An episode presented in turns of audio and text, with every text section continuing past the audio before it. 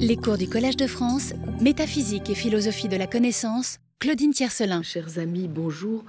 Puisque nous sommes simplement à quelques encablures d'un endroit qui a pas mal été dévasté la nuit dernière, et que nous avons parlé euh, beaucoup cette année du XIIe siècle, des scolastiques, de Berkeley, de Peirce, et euh, la semaine dernière notamment du compte-rendu de l'édition Fraser des œuvres de Berkeley qu'avait fait Peirce en, fait Peirce, pardon, en 1871, je me suis dit que j'allais peut-être commencer notre séance en vous lisant quelques lignes de ce compte-rendu euh, pour témoigner un petit peu de, l'émotion qui, nous anime tous, je crois, euh, ce matin. Peirce évoquait le fameux problème qui a, vous le savez, occupé les esprits et qui les occupe encore aujourd'hui, qui est le problème des universaux. Et voici ce qu'il écrivait donc dans le compte rendu. Je vous livre donc dans l'édition française de ses œuvres, page 136. La métaphysique médiévale est tellement tombée dans l'oubli, elle a des liens historiques si étroits avec la philosophie anglaise moderne et tellement d'importance pour déterminer la vérité de la doctrine berkeleyenne que l'on nous pardonnera peut-être de consacrer quelques pages à la nature de la célèbre controverse sur les universaux. Commençons par rappeler quelques dates. C'est vers la toute fin du XIe siècle que la querelle du nominalisme et du réalisme qui existait sous une forme vague auparavant commença à prendre des proportions considérables. Au cours du XIIe siècle, elle retint surtout l'attention des logiciens, quand Guillaume de Champeau, Abélard, Jean de Salisbury, Gilbert de la Porée et bien d'autres se mirent à défendre des positions toutes différentes. Mais il n'y avait aucun lien historique entre cette controverse et celle de la scolastique proprement dite la scolastique de saint Thomas d'Aquin, celle de Scott ou celle d'Occam. Car vers la fin du XIIe siècle, une extraordinaire révolution se produisit en Europe. Il faudrait de nouvelles recherches historiques pour dire à quelles influences elle est due, en partie aux croisades incontestablement. Mais on assista aussi à cette époque à un immense éveil de l'intelligence. Sans doute faudrait-il regarder les choses de près pour distinguer entre ce mouvement particulier et l'éveil général qui avait commencé à se produire un siècle plus tôt et qui n'avait depuis cessé de se renforcer. Ce qui est sûr, c'est que désormais les choses s'accéléraient. Le commerce prenait alors un nouvel essor et inventait certains de ses principaux moyens de prospérité et de protection. Voilà que le droit, qui était resté jusqu'alors complètement primaire, devenait matière à profession. En Europe, on adoptait le droit civil et on assimilait le droit canon. Quant au droit commun, il commençait à prendre forme. L'Église, sous Innocent III, remplissait les fonctions sublimes de modérateur des rois. C'est alors aussi que s'établirent ces ordres des frères mendiants, dont deux d'entre eux contribuèrent tant au développement de la philosophie scolastique. Dans l'art, l'esprit d'une nouvelle époque se faisait sentir, et l'on ne trouverait guère de changement plus radical que celui que l'on peut observer entre la richesse ornementale de l'architecture tout arrondie du XIIe siècle et la relative simplicité du gothique du XIIIe. En vérité, si l'on veut savoir à quoi ressemble un commentaire scolastique, et quelle est en lui la tonalité de la pensée. Il n'y a qu'à contempler une cathédrale gothique. La première qualité de l'un comme de l'autre est une dévotion religieuse véritablement héroïque. On a le sentiment que les hommes qui ont accompli ces œuvres croyaient vraiment en la religion d'une manière dont nous sommes aujourd'hui incapables de croire à quelque chose. On a du mal à comprendre comment Thomas d'Aquin peut spéculer autant sur la nature des anges et sur la question de savoir si dix milliers d'entre eux pourraient danser sur la pointe d'une aiguille. Mais c'est simplement parce qu'il les croyait réels. S'ils sont réels, pourquoi ne serait-il pas plus intéressant que toutes ces étonnantes variétés d'insectes qu'étudient les naturalistes? Ou pourquoi les orbites des étoiles doubles attireraient-elles plus l'attention que les intelligences spirituelles? On dira que nous n'avons aucun moyen de savoir quoi que ce soit à leur propos. Mais cela revient à reprocher aux hommes de l'école de s'en remettre à l'autorité de la Bible et de l'Église pour régler les questions. S'ils croyaient réellement en leur religion, comme ils le faisaient, que pouvaient-ils faire de mieux? Et s'ils trouvaient dans ces autorités un témoignage en faveur des anges, comment pouvaient-ils éviter de l'admettre? En vérité, des objections de ce genre ne font que mieux ressortir à quel point cette époque était celle de la foi. Et si l'esprit n'était pas en tout point admirable, c'est seulement parce que la foi elle-même a ses défauts. Si on la prend comme fondement du caractère intellectuel. Les hommes de ce temps croyaient et pensaient complètement que cela valait la peine si l'on voulait se donner absolument à l'immense tâche de bâtir et d'écrire, de renoncer à toutes les joies de la vie.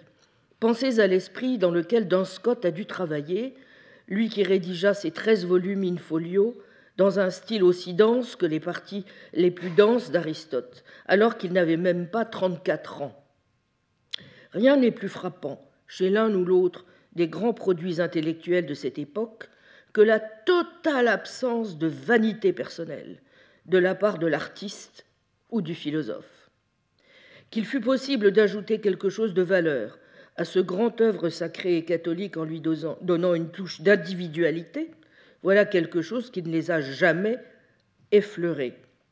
Leurs œuvres ne sont pas conçues pour incarner leurs idées, mais la vérité universelle. Il n'y aura rien, en effet, jusqu'au plus infime détail, qui ne manifestera la marque de l'autorité, et s'il en émane une quelconque originalité, elle est de celle innée qui vous imprègne tant que vous ne parvenez plus à les percevoir. L'individu éprouve à quel point il est de peu de valeur. Comparé à sa tâche, aussi n'ose-t-il pas introduire la vanité dans l'accomplissement de celle-ci. Point de travail machinal, ni de répétition irréfléchie. Chaque partie de l'ouvrage est accomplie pour elle-même. On en fait un problème, à chaque fois distinct, quelle que soit l'analogie qu'elle peut avoir en général avec une autre partie. Et peu importe que le détail soit infime et invisible, il a fait l'objet d'un minutieux examen, comme s'il était destiné au regard de Dieu. Allant de pair avec ce caractère, on trouve aussi une aversion pour les antithèses ou les renversements faciles du pour ou contre, ainsi que pour les regroupements trop géométriques, une haine de la pose qui constitue tout autant que les autres un trait moral.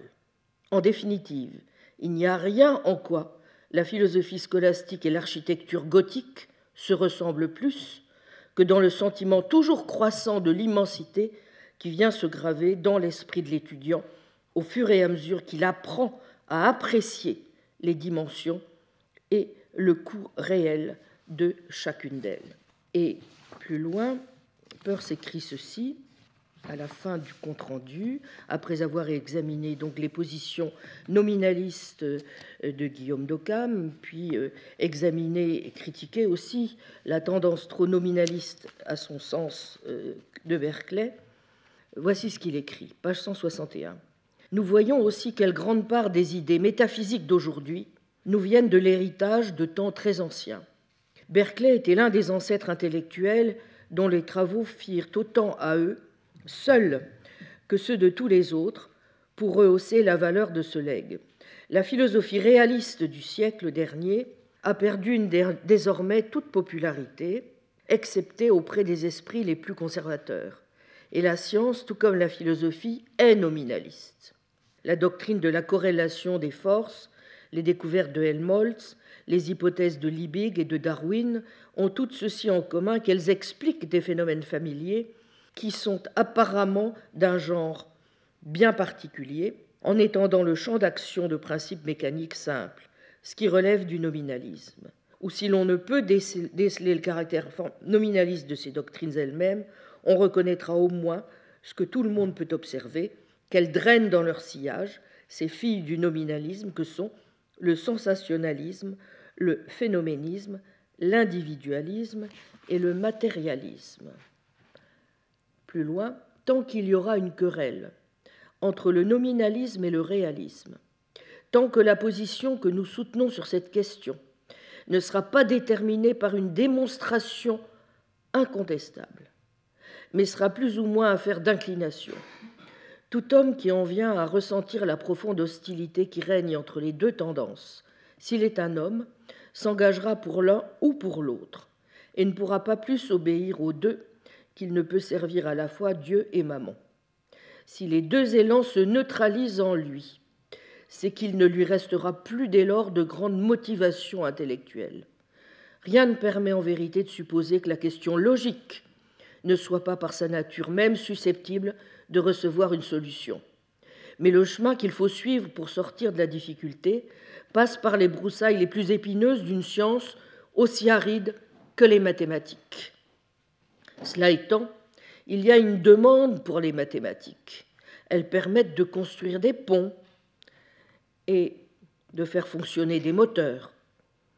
Et cela devient donc toute une affaire que de l'étudier sérieusement.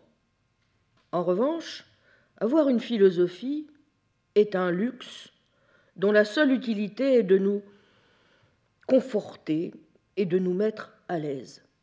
C'est une étude pour les heures de loisirs. Et nous voulons qu'on nous la propose sous une forme élégante, agréable et intéressante.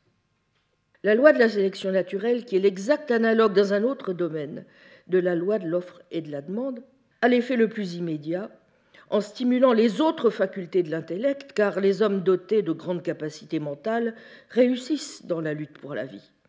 En revanche, on n'a aucun besoin de la faculté de philosopher si ce n'est sous une forme littéraire. Il ne faut donc pas s'attendre à ce qu'une question difficile reçoive une réponse avant de se présenter sous une forme pratique. Si quelqu'un avait la chance de découvrir la solution, personne d'autre ne prendrait la peine de la comprendre. Mais bien que la question du réalisme et du nominalisme ait ses racines dans les technicités de la logique, ces branches s'étendent à toute notre vie.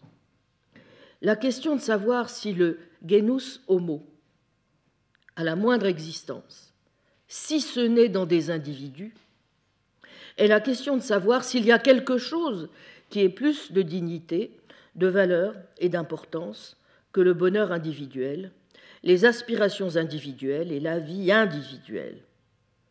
Les hommes ont-ils réellement quelque chose en commun en sorte que la communauté doit être considérée comme une fin en soi? Et si oui, quelle est la valeur relative de ces deux facteurs? Voilà la question pratique la plus fondamentale qui concerne toute institution publique dont il est en notre pouvoir d'influencer la Constitution. Nous avons terminé la leçon de la semaine dernière en évoquant quelques-unes des raisons pour lesquelles Peirce n'avait donc pas tort de considérer que, c'est la citation 1, la, la vérité du berkeleyanisme réside en ce qu'il fait reposer toute philosophie sur le concept de signe.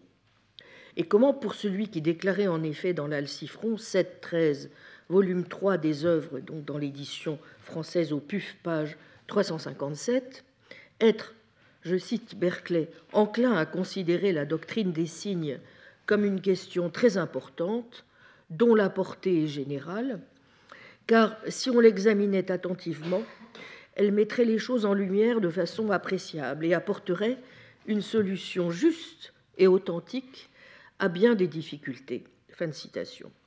L'élaboration de cette doctrine des signes, nous l'avons vu, passait par un examen serré de toute une sémiotique visuelle, sémiotique qu'il développe d'une part donc dans ce chef-d'œuvre, pour reprendre les termes de Peirce, qui est la nouvelle théorie de la vision, en 1709, et qu'il reprendra notamment en 1733 dans la théorie de la vision défendue et expliquée, mais aussi dans l'Alcifron ou dans la Syris.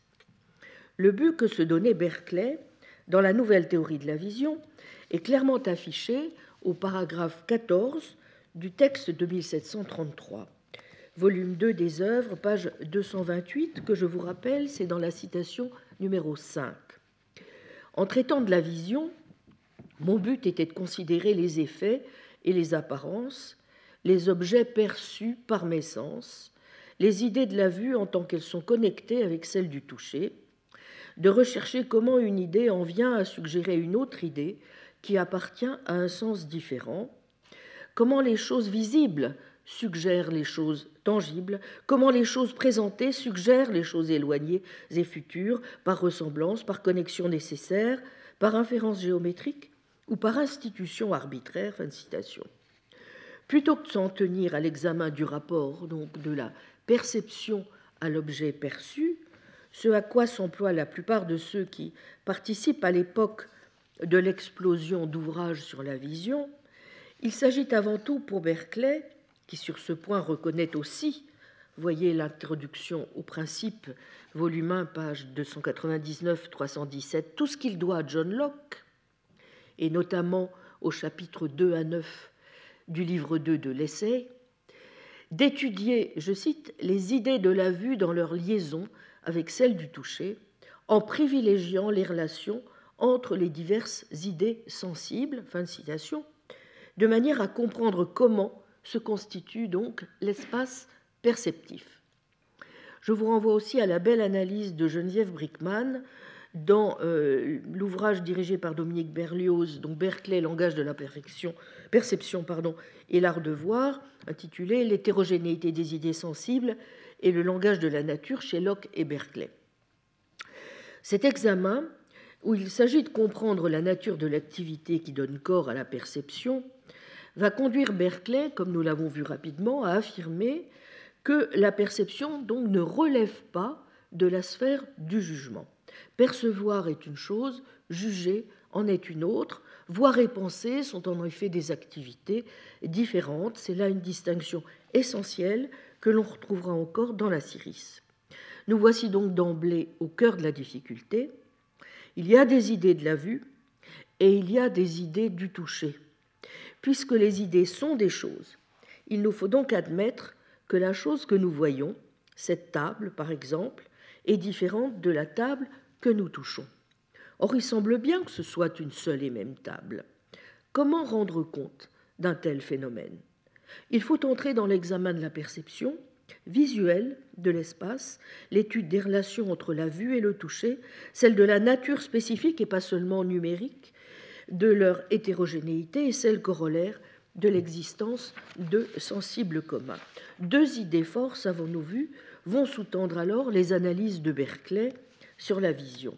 Il s'agit en premier lieu de montrer que la construction de l'objet perçu ressortit plus à l'activité sémiotique qu'au raisonnement, à la conception représentative de la perception, liée le plus souvent à des considérations mécanistes, Berkeley va opposer une théorie de type linguistique où les relations de causalité font place à la signification et où la sensation est première et constitutive de l'objet dans l'esprit, et non effet de l'objet sur l'esprit. La faculté sensible étant entendue au sens large, sens et imagination assurant la synthèse de ce qu'on pourrait appeler des sensibles communs.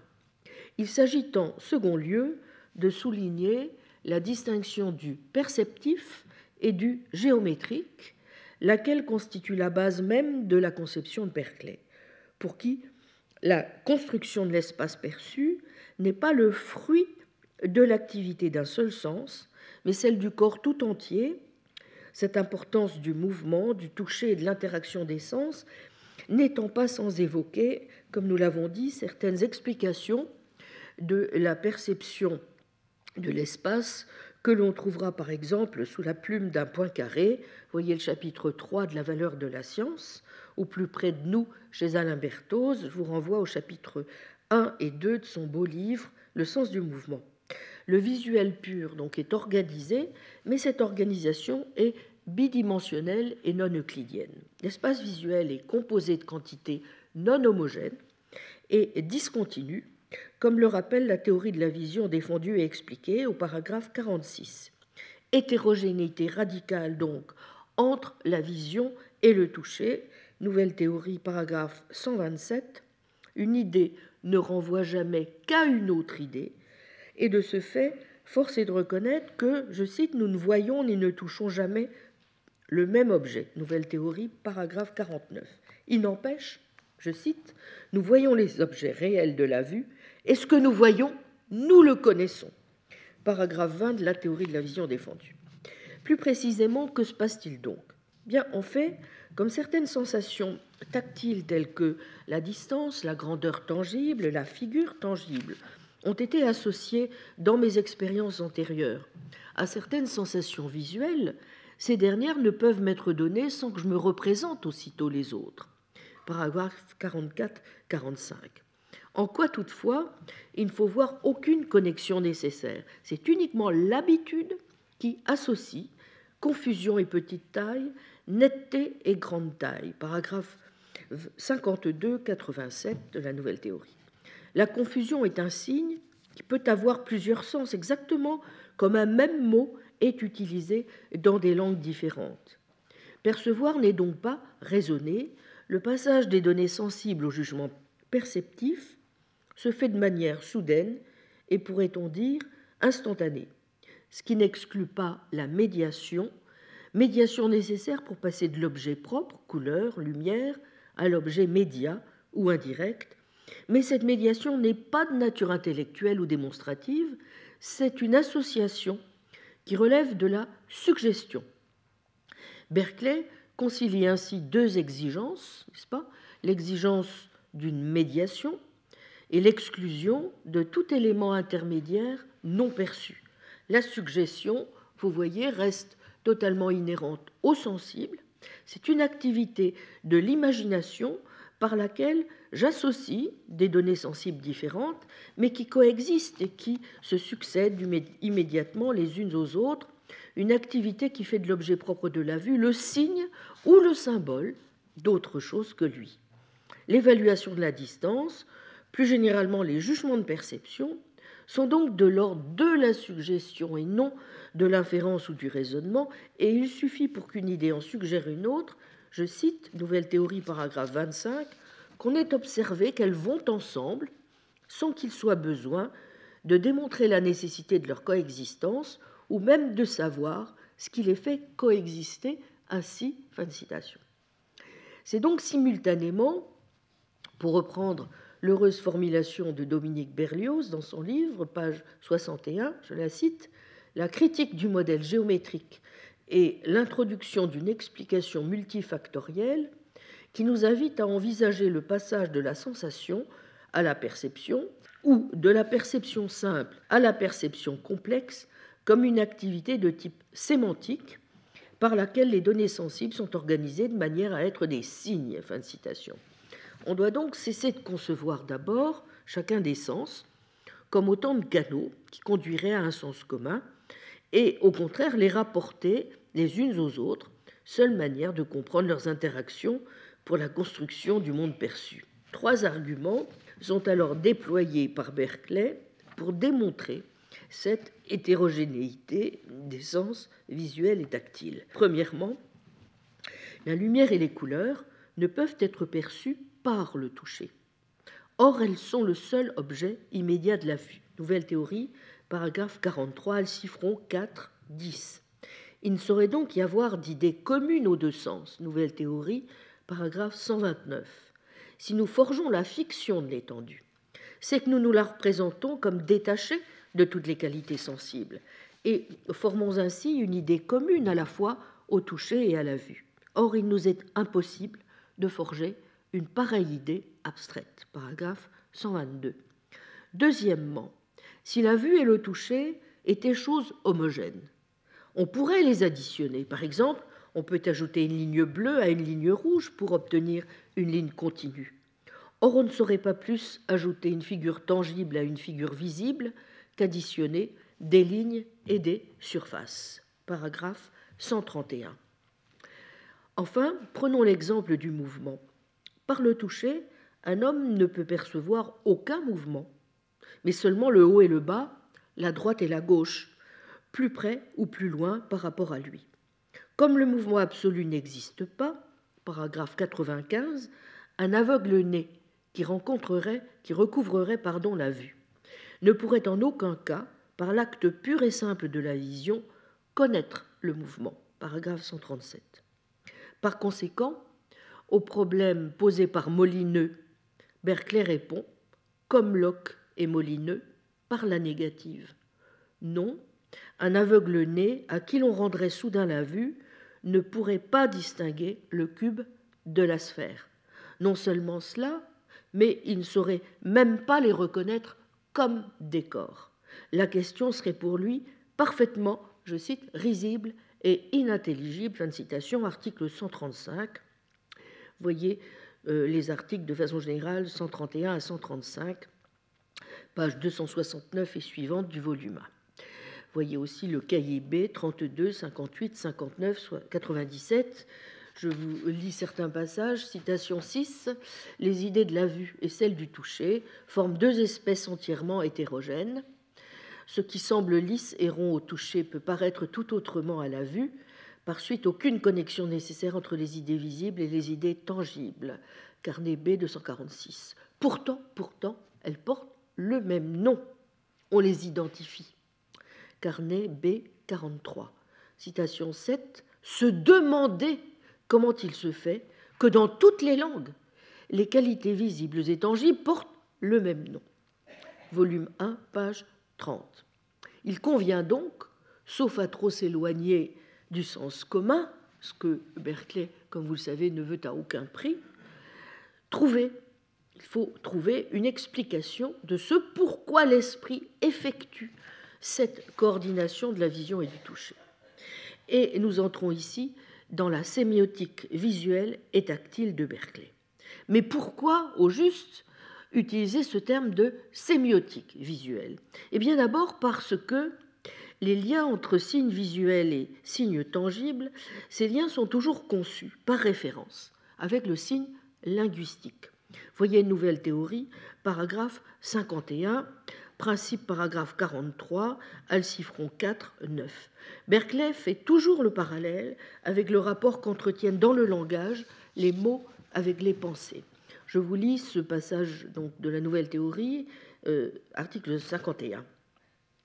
Nous n'entendons pas plutôt prononcer à notre oreille les mots d'une langue familière que les idées qui y correspondent se présentent elles-mêmes à notre esprit. Le son et le sens pénètrent exactement au même instant dans l'entendement. Ils sont si intimement liés qu'il n'est pas en notre pouvoir d'écarter l'un sans exclure l'autre. Aussi, nous agissons même à tous égards comme si nous entendions vraiment les pensées elles-mêmes. C'est ainsi également que les objets secondaires, ou ceux qui sont seulement suggérés par la vue, nous affectent souvent plus fortement et sont pris en considération plus que les objets propres de ce sens, en compagnie desquels ils entrent dans l'esprit et avec lesquels ils sont associés bien plus étroitement que les idées avec les mots. C'est pourquoi nous trouvons qu'il est si difficile d'établir une distinction entre les objets immédiats et les objets médias de la vue. Et c'est pourquoi nous sommes si disposés à attribuer au premier ce qui appartient seulement au dernier. Ils sont, pour ainsi dire, très intimement tressés, mélangés et fusionnés les uns avec les autres. Et ce préjugé est renforcé en nous et rivé à nos pensées par une grande longueur de temps, par l'utilisation du langage et par un manque de réflexion. Pourtant, je crois que quiconque considère attentivement ce que nous avons déjà dit et ce qui nous reste à dire sur ce sujet, avant d'en avoir fini, surtout s'il poursuit cette étude dans ses propres pensées, pourra être capable de se défaire de ce préjugé je suis sûre que cela mérite l'attention de tous ceux qui souhaitent comprendre la vraie nature de la vision. Fin de citation. Autre passage, cette fois dans Alcifron 4, 8, volume 3, page 172. Nous ne percevons pas la distance de façon immédiate, mais par l'intermédiaire d'un signe sans aucune ressemblance, ni aucun lien nécessaire avec elle. Il se contente de la suggérer à partir d'une expérience répétée, comme il en va des mots par rapport aux choses. Troisième citation, toujours dans Alcifron 4, 9, 3, page 174, la petitesse, le caractère indistinct ou toute autre idée ou sensation qui sont sans lien nécessaire ni ressemblance avec la distance, ne peuvent suggérer les divers degrés de distance, ni aucune distance quelle qu'elle soit, à l'esprit qui n'a pas l'expérience du lien entre les choses signifiantes et signifiées. Tout comme des mots ne peuvent suggérer des notions à un homme encore ignorant du langage. Fin de citation.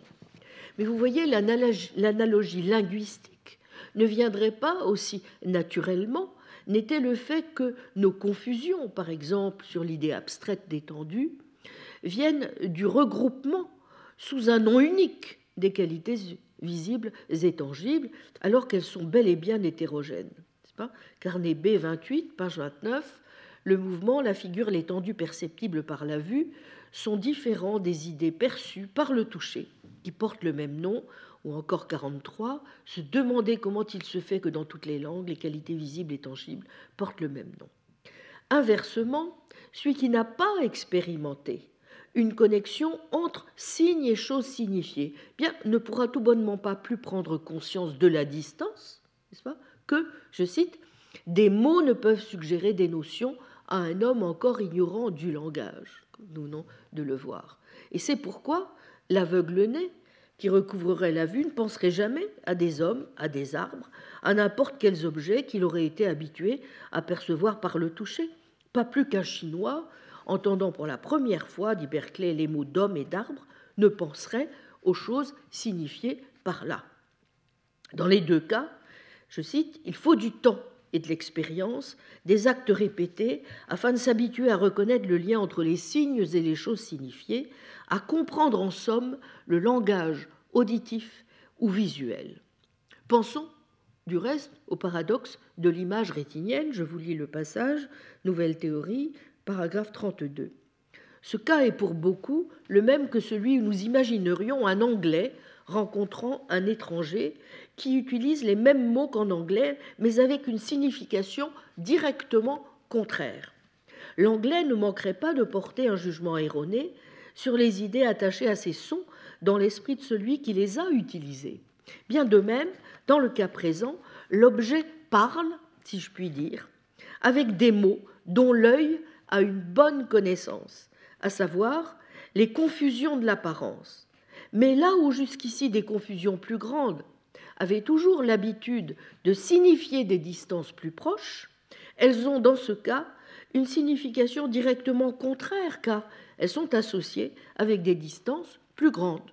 D'où il suit que l'œil doit être inévitablement trompé puisqu'il prendra les confusions dans le sens où il a été habitué à le faire et qui est directement opposé au vrai sens. Fin de citation. Donc, volume 1, page 215-216. Mais, en troisième lieu, s'il y a sémiotique visuelle, c'est aussi en raison du type de médiation, voyez-vous, qui s'effectue entre les différents sens, au premier rang desquels le toucher et la vision, lesquels s'ordonnent donc dans un rapport très complexe de signes et de symbolisation. La nouvelle théorie va donc confirmer que la médiation entre signes visuels et signes tangibles s'ordonne selon un rapport empirique constant et arbitraire. Mais vous noterez au passage que Berkeley établit une nuance entre le pur arbitraire et ce qui relève de la convention. En effet, et les sections consacrées à l'étude du phénomène de la grandeur le mettent en lumière, Berkeley insiste sur le fait que la relation entre le visible et le tangible, bien que conventionnelle, dans la mesure où il aurait pu en être autrement, n'est pas capricieuse. Et c'est mutatis mutandis, pourrait-on dire, la distinction que fait Saussure entre l'arbitraire absolu et relatif. Euh, je vous rappelle le cours de linguistique générale 1960, chapitre 6, paragraphe 3, où Saussure écrit ceci, donc page, page 180-181. Le principe fondamental de l'arbitraire du signe n'empêche pas de distinguer dans chaque langue ce qui est radicalement arbitraire, c'est-à-dire immotivé, de ce qui ne l'est que relativement. Une partie seulement des signes est absolument arbitraire. Chez d'autres intervient un phénomène qui permet de reconnaître des degrés dans l'arbitraire sans le supprimer. Le signe peut être relativement motivé.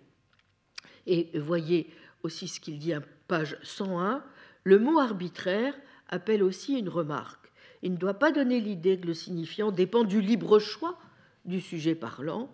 Nous voulons dire qu'il est immotivé, c'est-à-dire arbitraire, par rapport au signifié, avec lequel il n'a aucune attache dans la réalité. Fin de citation. D'autres termes, vous voyez que c'est l'habitude ou encore l'expérience qui nous permettent, une fois le signe donné, d'aller à la chose signifiée. Et c'est ce que Berkeley exprime très clairement dans ce passage suivant de la nouvelle théorie, paragraphe 44, 46 pardon, à 47, euh, ou encore dans l'Alcifron 4.11. Voici le paragraphe 46, volume 1, page 224. Assis dans mon bureau, j'entends une voiture passer dans la rue, je regarde à travers la croisée, je la vois, je sors et je monte dans la voiture. Aussi, le langage courant nous amènerait à penser que j'entends, vois et touche la même chose, à savoir la voiture. Il est néanmoins certain que les idées introduites par chacun des sens sont radicalement différentes et distinctes les unes des autres. Mais comme on a observé constamment qu'elles vont ensemble, on en parle comme d'une seule et même chose. Je perçois, par la variation du bruit, les différentes distances de la voiture et je sais qu'elle approche avant de regarder dehors. Ainsi, je perçois la distance par l'oreille exactement de la même manière que je l'aperçois par l'œil. Fin de citation. Voyez encore le paragraphe 144. Par les qualités du son, je perçois les différents degrés de distance de la voiture, et si je ne dis pas que j'entends la distance comme je dis que je la vois, ou si je ne dis pas que j'entends un rocher ou une maison, mais que je les vois, c'est que les idées auditives ne sont pas aussi aptes à s'associer à celles de la vue que celles du toucher, en raison du fait que notre expérience nous les montre associées d'une manière constante et universelle. Mais, je cite, selon la vérité philosophique au sens strict, je vois ce rocher seulement au même sens où on peut dire que je l'entends si l'on prononce le mot rocher. Alcifron 4, 11, volume 3, page 177. Donc vous voyez que si dans le phénomène auditif, nous allons d'abord au son ou au mot avant d'aller aux objets que ce mot ou ce son signifie, si donc on accorde en quelque sorte au signifiant une place primordiale, alors que dans la vision on va tout droit à la chose signifiée, bah, ce n'est qu'une question au fond d'habitude. Vous voyez, nouvelle théorie, paragraphe 143, les figures visibles représentent les figures tangibles presque de la même manière que les mots écrits représentent les sons. Or, à cet égard, les mots ne sont pas arbitraires, car il n'est pas indifférent qu'un mot écrit désigne n'importe quel son. Mais il est indispensable que chaque mot contienne en lui autant de caractères distincts qu'il y a de variations dans le son qu'il désigne. Ainsi, la simple lettre A est propre à noter un simple son uniforme, et le mot adultère est fait pour représenter le son qui lui est associé. Et comme il se compose de huit différentes collisions ou modifications de l'air effectuées par les organes de la parole, chacune reproduisant, produisant pardon, une différence de son, il convenait que le mot qui les représente consistât en autant de caractères distincts, de manière à dénoter chaque différence particulière ou chaque partie de la totalité du son. Il convenait que le mot qui lui est associé et comme il se compose de huit différentes collisions ou modifications de l'air effectuées par les organes de la parole, chacune produisant une différence de son, il convenait que le mot qui les représente consistât en autant de caractères distincts, de manière à dénoter chaque différence particulière ou chaque partie de la totalité du son. Et pourtant, personne ne dira, je suppose, que la simple lettre A ou que le mot adultère sont semblables au son respectifs qu'ils représentent, ou de la même espèce qu'eux. Il est en effet arbitraire qu'en général les lettres d'un langage représentent des sons, mais une fois convenu, il n'est pas arbitraire que telle combinaison de lettres représente tel ou tel son particulier. Fin de citation, donc paragraphe 143. En quatrième, en quatrième lieu, il importe de souligner toute la place que joue dans cette sémiotique le toucher et le corps, ainsi que le rôle de l'imagination qui permet le passage à la symbolisation et au schématisme. Comment opère la symbolisation au niveau du, tangible? Berkeley en donne une description dans les trois dialogues entre Hylas et Philonous, volume 3, page 241 et page 211. Nous sommes enchaînés à un corps, écrit-il, ce qui revient à dire que nos perceptions sont liées à des mouvements corporels. De par la loi de notre nature, nous sommes affectés selon chaque changement qui advient dans les parties nerveuses de notre corps sensible. Corps sensible qui, considéré comme il faut, n'est qu'un assemblage de qualités ou idées dont toute l'existence se réduit à être perçue par un esprit. Si bien que cette liaison, qui conjoint les sensations au mouvement corporel, veut tout simplement dire correspondance entre deux jeux d'idées, de choses perceptibles immédiatement. Fin de citation. Donc vous voyez, notre manière de sentir est liée à notre constitution corporelle. Il y a comme une correspondance entre le tangible et le visuel. Nos sensations correspondent à des mouvements corporels et c'est une loi de la nature qui structure donc notre manière de sentir. On a sans doute raison de dire, comme le fait Dominique Berlioz, qu'une telle approche fait irrésistiblement penser à ce qu'écrira en effet euh, Poincaré dans La valeur de la science, comme je l'ai dit tout à l'heure. Vous vous souvenez de ce passage de Poincaré Les sensations visuelles sans les sensations musculaires n'auraient donc rien de géométrique, de sorte qu'on peut dire qu'il n'y a pas d'espace visuel pur. La valeur de la science, 1 chapitre 3, paragraphe 6 ou encore chapitre 4 de la science et l'hypothèse, l'espace et la géométrie. À, quelques, à condition toutefois de rester prudent. Bon, je prendrai quand même quelques, quelques petites minutes pour euh, faire une mise au point sur ce, sur ce, plan pour pas aller trop vite. Bon, comme l'a montré fort euh, subtilement Jules Vuillemin, dans l'introduction de la science et l'hypothèse, où il analyse justement le rôle du langage chez Poincaré, ainsi que la critique qu'en ont proposé d'une part Russell tant dans Our Knowledge of the External World as a Field for Scientific Method in Philosophy de 1914 et The Analysis of Matter de 1927, puis Jean Nicot dans son si beau livre La géométrie dans le monde sensible, 1924, euh, il apparaît assez clairement que dans l'esprit de Poincaré, le langage organise dans les coordonnées arbitraires qu'il convient de poser la trame pure de l'expérience. C'est dire que celle-ci, comme dit Vuillemin, ne permet pas de décider de la vérité d'une proposition de géométrie, puisque lorsque nous énonçons une telle proposition, nous choisissons la langue dans laquelle nous nous proposons de parler sur l'univers sans énoncer quoi que ce soit sur l'univers lui-même. Mais, ajoute Vuillemin, il faut bien voir que, je cite, cette conception oppose Poincaré au Kantien qui voit dans les propositions géométriques des jugements synthétiques a priori, mais elle l'oppose aussi aux empiristes, qui les réduisent à des jugements synthétiques a posteriori. Voyez l'introduction à la science et l'hypothèse, page 8-9. Et c'est là un point qui n'échappera pas d'ailleurs à Russell, qui critique l'argument de Poincaré au motif que pour lui la seule commodité départagerait nominalistes, conventionnalistes, départagerait les géométries. Ce qui les distingue, observe Russell, c'est l'expérience.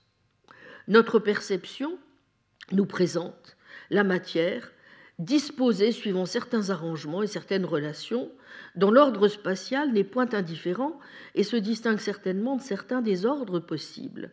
C'est donc la perception, dit Russell, non les commodités du calcul, qui nous font choisir parmi tous ces ordres l'un d'entre eux. Manière pour Russell, qui soutient l'empirisme géométrique, voyez un essai on the Foundations of Geometry, 1897, de prolonger son débat avec Poincaré sur la géométrie. Et vous vous souvenez peut-être de ce que Poincaré répondra à Russell via le directeur de la revue Mind en 1906, je cite Poincaré, en ce qui concerne la géométrie, j'ai eu avec M. Russell une longue discussion et je vois qu'il persiste dans son opinion comme je persiste dans la mienne. Mais il y a une phrase qui peut-être fait mieux comprendre l'origine de notre désaccord. So that objects, dit M. Russell, which we perceive as near together. Et le mot perceive, dit Poincaré, revient plusieurs fois sous sa plume. Quant à moi, je n'emploie jamais le verbe percevoir, ni le substantif perception, parce que je ne sais pas ce qu'ils veulent dire. J'ignore si la perception est une sensation ou un jugement, et je crois voir que les philosophes qui emploient ce mot l'entendent les uns dans un premier sens, les autres dans le second. C'est pourquoi j'évite de l'employer. Et Poincaré d'ajouter, dans le cas de la distance géométrique, j'ai montré que quand nous sentons qu'une distance est plus petite qu'une autre, il arrive souvent qu'en réalité c'est la première qui est la plus grande. Cela est d'observation vulgaire. Quand nous jugeons qu'une distance est plus petite qu'une autre, je dis que nous jugeons en vertu de certaines conventions que nous avions adoptées parce que nous les trouvions commodes. M. Russell semble donner au mot percevoir un troisième sens, mais ce sens, je ne le comprends pas. Bon, je vous renvoie à l'échange évoqué par Vima donc dans sa préface Science et l'hypothèse, page 13-14. Autant dire que pour Poincaré, vous voyez, l'espace est bien la forme des phénomènes, et vous retrouvez l'inspiration kantienne, ce qui limite la portée de son conventionnalisme, certes, et de son pragmatisme géométrique. Là où Russell, hein, voyez à Knowledge of the External World, euh, ainsi que son disciple donc Jean Nicot, quant à eux, tenteront d'utiliser la méthode d'analyse de Poincaré, en particulier son idée d'un espace des perspectives, hein, et sa conception de l'espace comme structure de la succession de nos sensations, tout en se libérant des préjugés associés à cette méthode. Mais vous voyez en même temps, comme le rappelle fort judicieusement Vuillemin, euh, que Jean Nicot, par exemple, remarquera que la commodité n'est qu'une affaire, je le cite, de simplicité intrinsèque des axiomes, mais que la considération de la vérité d'un système axiomatique se pose nécessairement avec celle de sa simplicité extrinsèque, c'est-à-dire de son interprétation. Donc le choix d'un système d'axiomes n'a plus lieu entre diverses formes a priori, mais conformément à la géométrie de Riemann, la vérité de l'espace doit se dégager des relations constituées entre des expériences données. En même temps, on conçoit de façon plus large les modes de construction des géométries sensibles. Poincaré avait analysé la genèse d'une trame d'ordre géométrique à partir des sensations de mouvement, mais sans s'aviser qu'on pouvait illustrer ce même ordre de façon purement visuelle. Il en avait conclu à l'action et à la manipulation des solides, solides vu, dit Jean Nicot, qui tire son apparence d'une lacune d'examen. Or, en toute rigueur, on peut admettre, je cite Vuillemin, que la question de l'espace soit une question de physique, sans devoir conclure pour autant, pense Poincaré, que c'est à la sensation de décider cette question de physique. En effet, les concepts physiques sont eux-mêmes des idéalisations dont les données perceptives ne sont qu'une approximation grossière. Vous voyez, euh, La science et l'hypothèse, pages 90 et 93. Mais alors, conclut Vuillemin, si on admet cette distinction, il faudrait dire qu'il y a contre Poincaré un problème de vérité de la géométrie en tant qu'elle est imposée par la structure de la matière. Deuxièmement, que cette géométrie, contre Russell et Nico, est comme la physique une idéalisation qui ne retient que très indirectement et lointainement les suggestions des sens et qui possède un caractère plus analytique qu'empirique. Si cette fin de citation, page 18. Si cette analyse est correcte, vous voyez que Berkeley serait plutôt du côté de Russell et de Jean Nicot, tous deux réalistes et empiristes, et pas du côté du Kantien Poincaré, ni davantage sans doute, mais je n'y reviens pas aujourd'hui, de celui de Vuillemin. Bon, voilà, je ferme cette parenthèse, n'est-ce pas, pour revenir maintenant à notre auteur. Ce que nous apprend en effet, pour résumer cette sémiotique visuelle, c'est qu'il nous faut, à la relation classique et a priori de causalité, à laquelle s'en prendra aussi Hume, naturellement, substituer donc celle de signe à la chose signifiée, et à un modèle mécanique substituer un modèle symbolique. Car c'est l'imagination qui organise le domaine des sens et transforme les données premières en un ensemble de symboles où peut intervenir la relation de suggestion. Berkeley nous en dit plus du reste sur cette faculté représentative des choses sensibles dans le paragraphe 53 du Démotou, que je n'ai pas le temps malheureusement de vous lire aujourd'hui. L'imagination, en effet, pour reprendre l'heureuse formule de Dominique Berlioz, traduit sans copier. Traduction, poursuit-elle, qui n'exige, page 72, qui n'exige aucun référent extérieur, mais seulement la possibilité d'une analogie, analogie formelle entre différentes images. Ce que Peirce, nous allons voir dans un instant, appellera une icône.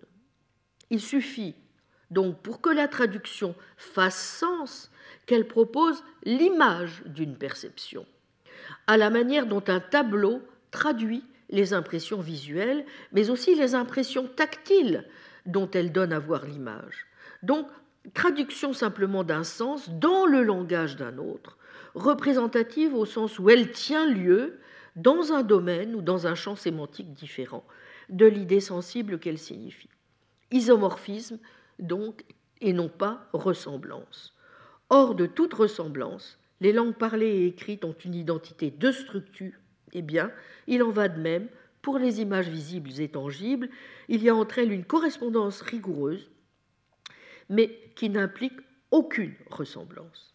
Espace perçu, donc, vous voyez, qui constitue le point de rencontre symbolique de la vue et du toucher, et les idées visibles, une forme d'anticipation des idées tangibles, ce qui n'est pas sans faire penser à ce qu'Alain appelle l'action simulée au premier chapitre du Sens du mouvement.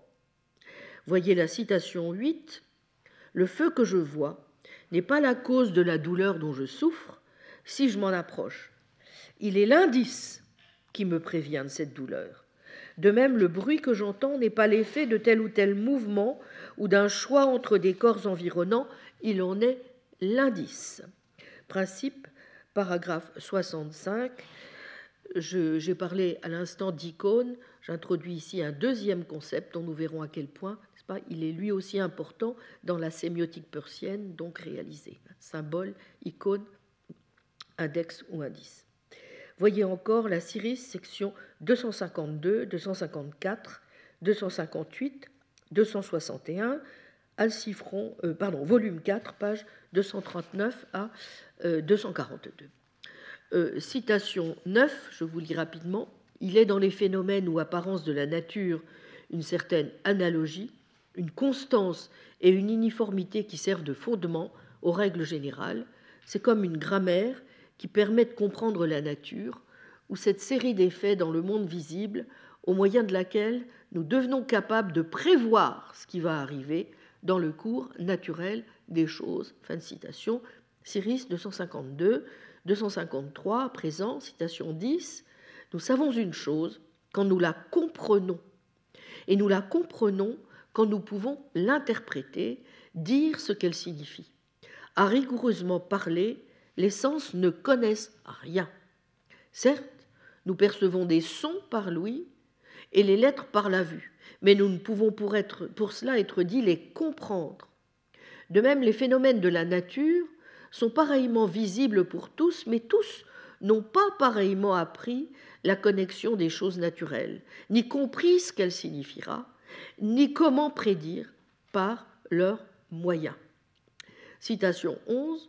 Comme la connexion naturelle entre les signes et les choses signifiées est régulière et constante, elle forme une sorte de discours rationnel. Et elle est donc l'effet immédiat d'une cause intelligente. Cela est en accord avec la philosophie de Platon et d'autres anciens. Et donc les phénomènes de la nature qui frappent les sens et sont compris par l'esprit ne forment pas seulement un spectacle magnifique, mais encore un discours des plus cohérents, attrayants et instructifs. Et pour produire cet effet, ces phénomènes sont conduits, ajustés et ordonnés par la sagesse la plus grande. Ce langage ou discours est étudié avec plus ou moins d'attention et interprété avec plus ou moins de sagacité, mais le point jusqu'auquel les hommes ont étudié et pris note de ces règles et ont été capables d'interprétation droite est aussi le point jusqu'où on peut dire qu'ils connaissent la nature. La bête est comme l'homme qui entend une langue inconnue et n'y comprend rien. Fin de citation section 254 de la Syris, volume 4, page 240. Donc vous voyez, la relation de cause à effet est dite vulgaire, tandis que celle de signe à chose signifiée est, je cite, seule réelle d'une stricte vérité philosophique. Euh, citation 12, paragraphe 13 de la théorie de la vision défendue et expliquée, volume 2, page 228, je cite les idées entre lesquelles on a observé une connexion sont couramment considérées d'après la relation de cause à effet, alors qu'à la stricte vérité philosophique, elles sont seulement reliées, comme le signe, à la chose signifiée. Fin de citation. Bien. Pour comprendre à présent comment Berkeley passe de cette sémiotique tactile et visuelle au langage ou à la grammaire de la nature, il nous faut bien sûr introduire l'idée de finalité que Berkeley voit à l'œuvre dans la nature. Mais cette finalité, qui s'illustre dans un véritable privilège apparemment accordé au toucher, est à certains égards, il faut l'admettre, peu visible, puisque ce privilège se voit brisé, par exemple, dans les principes, au paragraphe 644, pour céder la place à une subordination bilatérale et réversible. Il en ira de même du reste dans la Syrie. Bref, si l'essai donne effectivement au toucher un statut particulier, dans les principes, Berkeley revient bien sur cette position qu'il qualifie même d'erreur courante, à savoir, je cite, supposer qu'il existe hors de l'esprit des objets tangibles dont les idées sont les images, ce qui n'est pas vrai des idées visibles. Principe 44 pourrait alors croire, au fond, que l'objet du toucher est, lui, extérieur à l'esprit, l'idée tangible assurant comme une sorte d'objet sensible source, pas, euh, pour reprendre l'expression euh, de Dominique Berlioz, page 74 de son livre. Mais non, il faut dissocier, et c'est le principe même euh, de l'immatérialisme berkeleyien, n'est-ce pas, tangibilité et matérialité. Il peut y avoir des idées tangibles, imaginées, comme il est dit dans la théorie de la vision défendue au paragraphe 51. Je puis imaginer la consistance d'une pomme quand je la vois, tout comme je puis imaginer sa couleur quand je la touche dans le noir. Le passage de l'objet propre d'un sens à un objet média n'implique que l'expérience et l'intervention de l'imagination. Il est donc plus juste de dire que la vision se présente comme une sorte de palpation anticipée. La nouvelle théorie de la vision croit donc pouvoir conclure honnêtement que, je cite, paragraphe 147, les objets propres à la vision constituent un langage universel de la nature, un langage par lequel nous apprenons, je cite, à régler nos actions en vue d'acquérir ces choses qui sont nécessaires à la préservation et au bien-être de nos corps, et aussi d'éviter tout ce qui peut leur nuire et les détruire. Voyez la citation 13 que je vous ai donnée. C'est principalement par les informations qu'ils nous donnent que nous sommes guidés dans toutes les affaires et dans toutes les occupations de la vie. Et la manière dont ils nous font entendre et dont ils nous indiquent les objets qui sont à distance est la même que celle des langages et des signes de facture humaine, qui ne suggèrent pas les choses signifiées par une ressemblance ou une identité de nature, mais seulement par une connexion habituelle que l'expérience nous a fait remarquer entre eux. Fin de citation. Ce pourquoi, dans la théorie de la vision défendue et expliquée, Berkeley dira que, je cite, la théorie de la vision, annexée au petit philosophe, offre aux penseurs une preuve nouvelle et incontestable de l'existence et de l'action immédiate de Dieu, ainsi que de l'attention bienveillante de sa providence. Fin de citation. À partir de 1737 et des autres éditions, Berkeley remplacera ce terme par celui de langage universel de la nature, double modification donc, vous voyez, première, on met l'accent sur ce qui était simplement sous-entendu, à savoir le fond théiste de l'argumentation.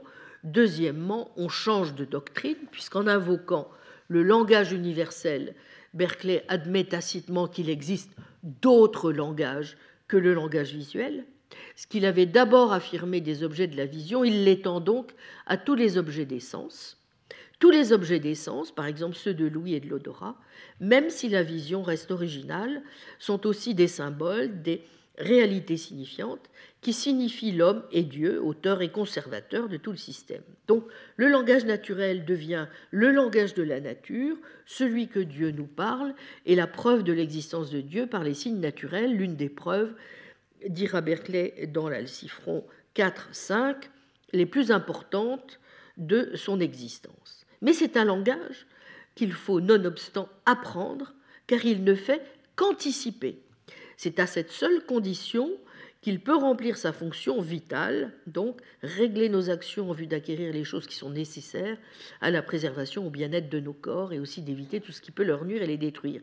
Donc vous voyez que la supériorité de la vision vient simplement de ce que les idées visuelles permettent de construire dans une série d'actes hiérarchisés des systèmes de représentation qui peuvent aller de l'espace simplement perçu à sa représentation euclidienne, assurant ainsi une continuité entre la perception et la connaissance. Et c'est un passage qui s'effectue par le symbolique de l'imaginaire au rationnel.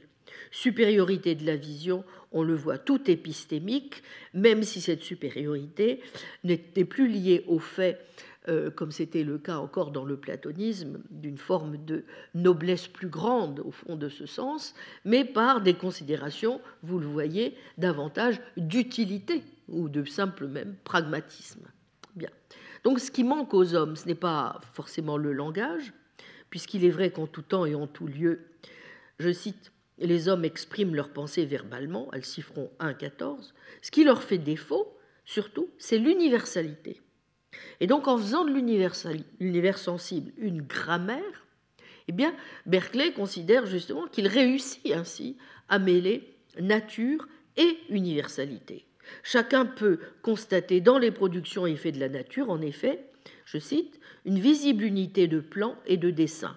D'autre part, les règles n'en sont-elles pas fixes et les lois les mêmes partout, identiques en Chine et ici, il y a 2000 ans et aujourd'hui. Fin de citation. À l'inverse de la grande variété des langues, Alcifron 1, 14, le langage universel de la nature va permettre ainsi de réaliser ce qui sera aussi le rêve de Rousseau et des symbolistes, savoir retrouver le temps où le langage exprimait non pas des mots ou même des pensées, mais le plein de la réalité. Vous voyez que, évidemment, à partir de là, signification et expression se rejoignent.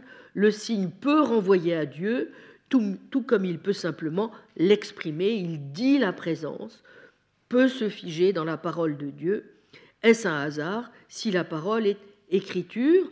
La religion révélée devient pour Berkeley alors possible dans le prolongement même de la religion naturelle. Mais du même coup aussi, il ne peut plus tout dire, ni de n'importe quelle manière. Ainsi, dans le même temps où il permet la théologie, le signe permet les formalismes éthique et mathématique. Et c'est la manière pour Berkeley, comme vous le savez, de réconcilier la foi et l'algèbre, la religion et la science. Bien. Alors, ce très trop rapide exposé des principales thèses évoquées par Berkeley dans cette sorte de sémiotique visuelle naturelle permet, je l'espère, de mieux comprendre à la fois les éloges et les réserves du fondateur de la sémiotique à l'endroit de l'évêque. L'éloge est important et il porte sur plusieurs points. Et d'abord sur le statut décisif que prend pour lui le signe dans la manière de concevoir les rapports entre la pensée et le réel. Il est tout à fait remarquable qu'au reproche d'idéalisme qu'on a parfois adressé à Peirce, selon lequel sa conception du signe ne permettrait pas de rendre compte de l'objet réel de la pensée, dans la mesure où chaque espèce de signe, je cite Peirce, sert à présenter des objets d'une espèce différente de ceux-ci, qui sont révélés par les autres signes. Volume 6 des Collected Papers, paragraphe 339, Peirce a toujours répondu en adoptant ce qu'il appelle le point de vue de Berkeley. Citation 14 sur la feuille d'accompagnement. Il est impossible que ce à quoi nous pensons soit d'une nature différente de la pensée elle-même, car la pensée qui pense et l'objet de la pensée et l'objet de pensée immédiat sont absolument la même chose, considérés selon des points de vue différents. Fin de citation. 6 339. Peirce considère donc que sur ce plan, Berkeley avait dans cette mesure parfaitement raison. Son tort fut sans doute de ne pas avoir tenu compte des différences entre les objets de pensée, qui résident dans, je cite, la différence de leur mode d'être métaphysique. Par quoi Peirce distingue son idéalisme, qu'il appellera conditionnel ou dispositionnel, de celui de Berkeley. En revanche, la théorie berkeleyenne de l'idée signe est, selon lui, parfaitement correcte. Peirce rejoint donc Berkeley sur un point à ses yeux capital. La critique qui leur est en effet commune du représentationnisme lochéen ou cartésien. On ne doit pas analyser la relation entre pensée ou idée et chose en termes de causalité ou sur un modèle de représentation spectateur, mais à partir de la relation fondamentale qu'est celle de signification elle-même, rejoignant ainsi ce que dit Berkeley au paragraphe 65 des principes. Les idées étant les choses, il n'y a aucune raison de voir entre elles une différence de nature. Les idées, avons-nous vu, sont signes d'autres idées. En d'autres termes, les idées sont des signes de signes. Telles sont bien, nous venons de le voir, les conclusions développées dans la nouvelle théorie de la vision concernant la vision et qui seront appliquées à toutes les sensations, donc dans les principes, celles-ci devenant, comme je viens de le dire, dans les deux premières éditions, le langage universel de la nature, puis le langage universel de l'auteur de la nature. Eh bien, Peirce reprend point par point, dès 1868, dans les trois articles euh, parus donc dans le Journal of Speculative Philosophy, les textes anticartésiens, hein, les analyses de Berkeley, donc, qui sont traduits en français dans le premier volume des, œuvres, de Peirce. La vision n'est pas immédiate, dit-il, mais inférée. Et les sensations que nous avons en voyant, je le cite, sont des signes des relations de choses dont l'interprétation doit être découverte de façon inductive. Fin de citation. Dans les œuvres, volume 1, page 160.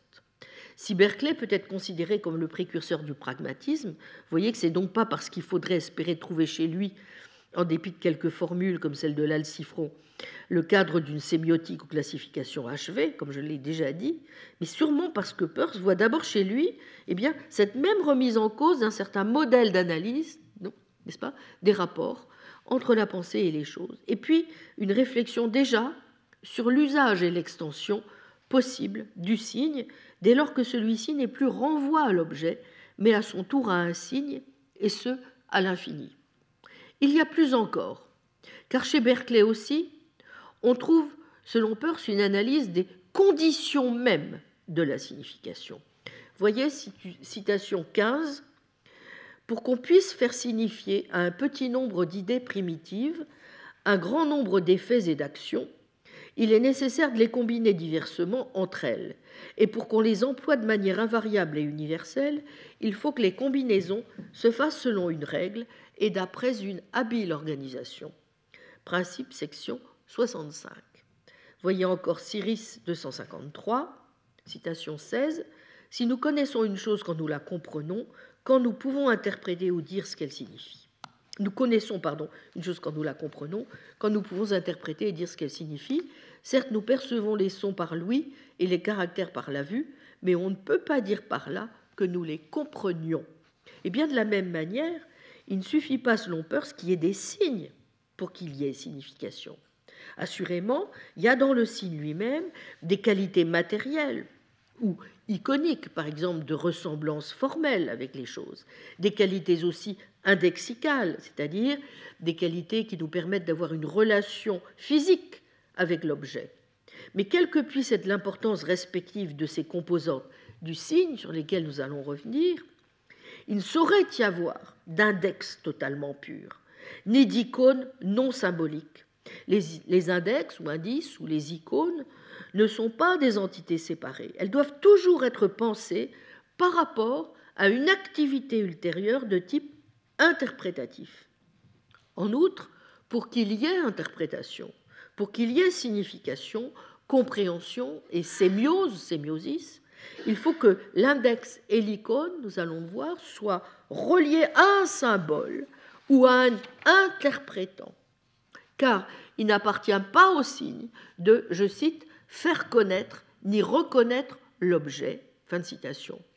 Donc la relation de signification ou le signifié du signe exige la présence d'un interprétant ou encore d'une représentation, je cite Peirce, médiatrice, qui représente le relat comme représentation du même corrélat que cette représentation médiatrice elle-même représente. Fin citation. C'est une des, premières définitions qu'il donne dans la nouvelle liste de catégories en 1 553. Bon, vous objecterez que le concept persien d'interprétant est sans doute fort éloigné de ce que Berkeley entend par combinaison ou interprétation, euh, notamment parce que pour Berkeley, euh, cette dernière relève exclusivement d'une opération de l'esprit.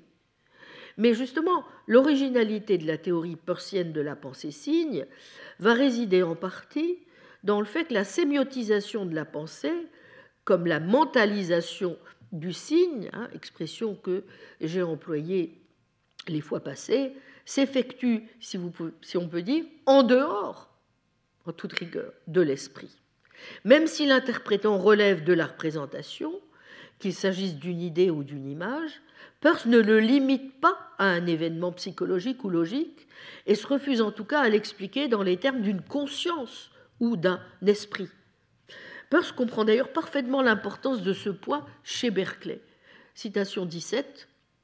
Quand je dis blanc, je n'irai pas aussi loin que Berkeley et je ne dirai pas que je pense à une personne en train de voir, mais je dirai que ce que je pense est de la nature même de la connaissance. Fin de citation.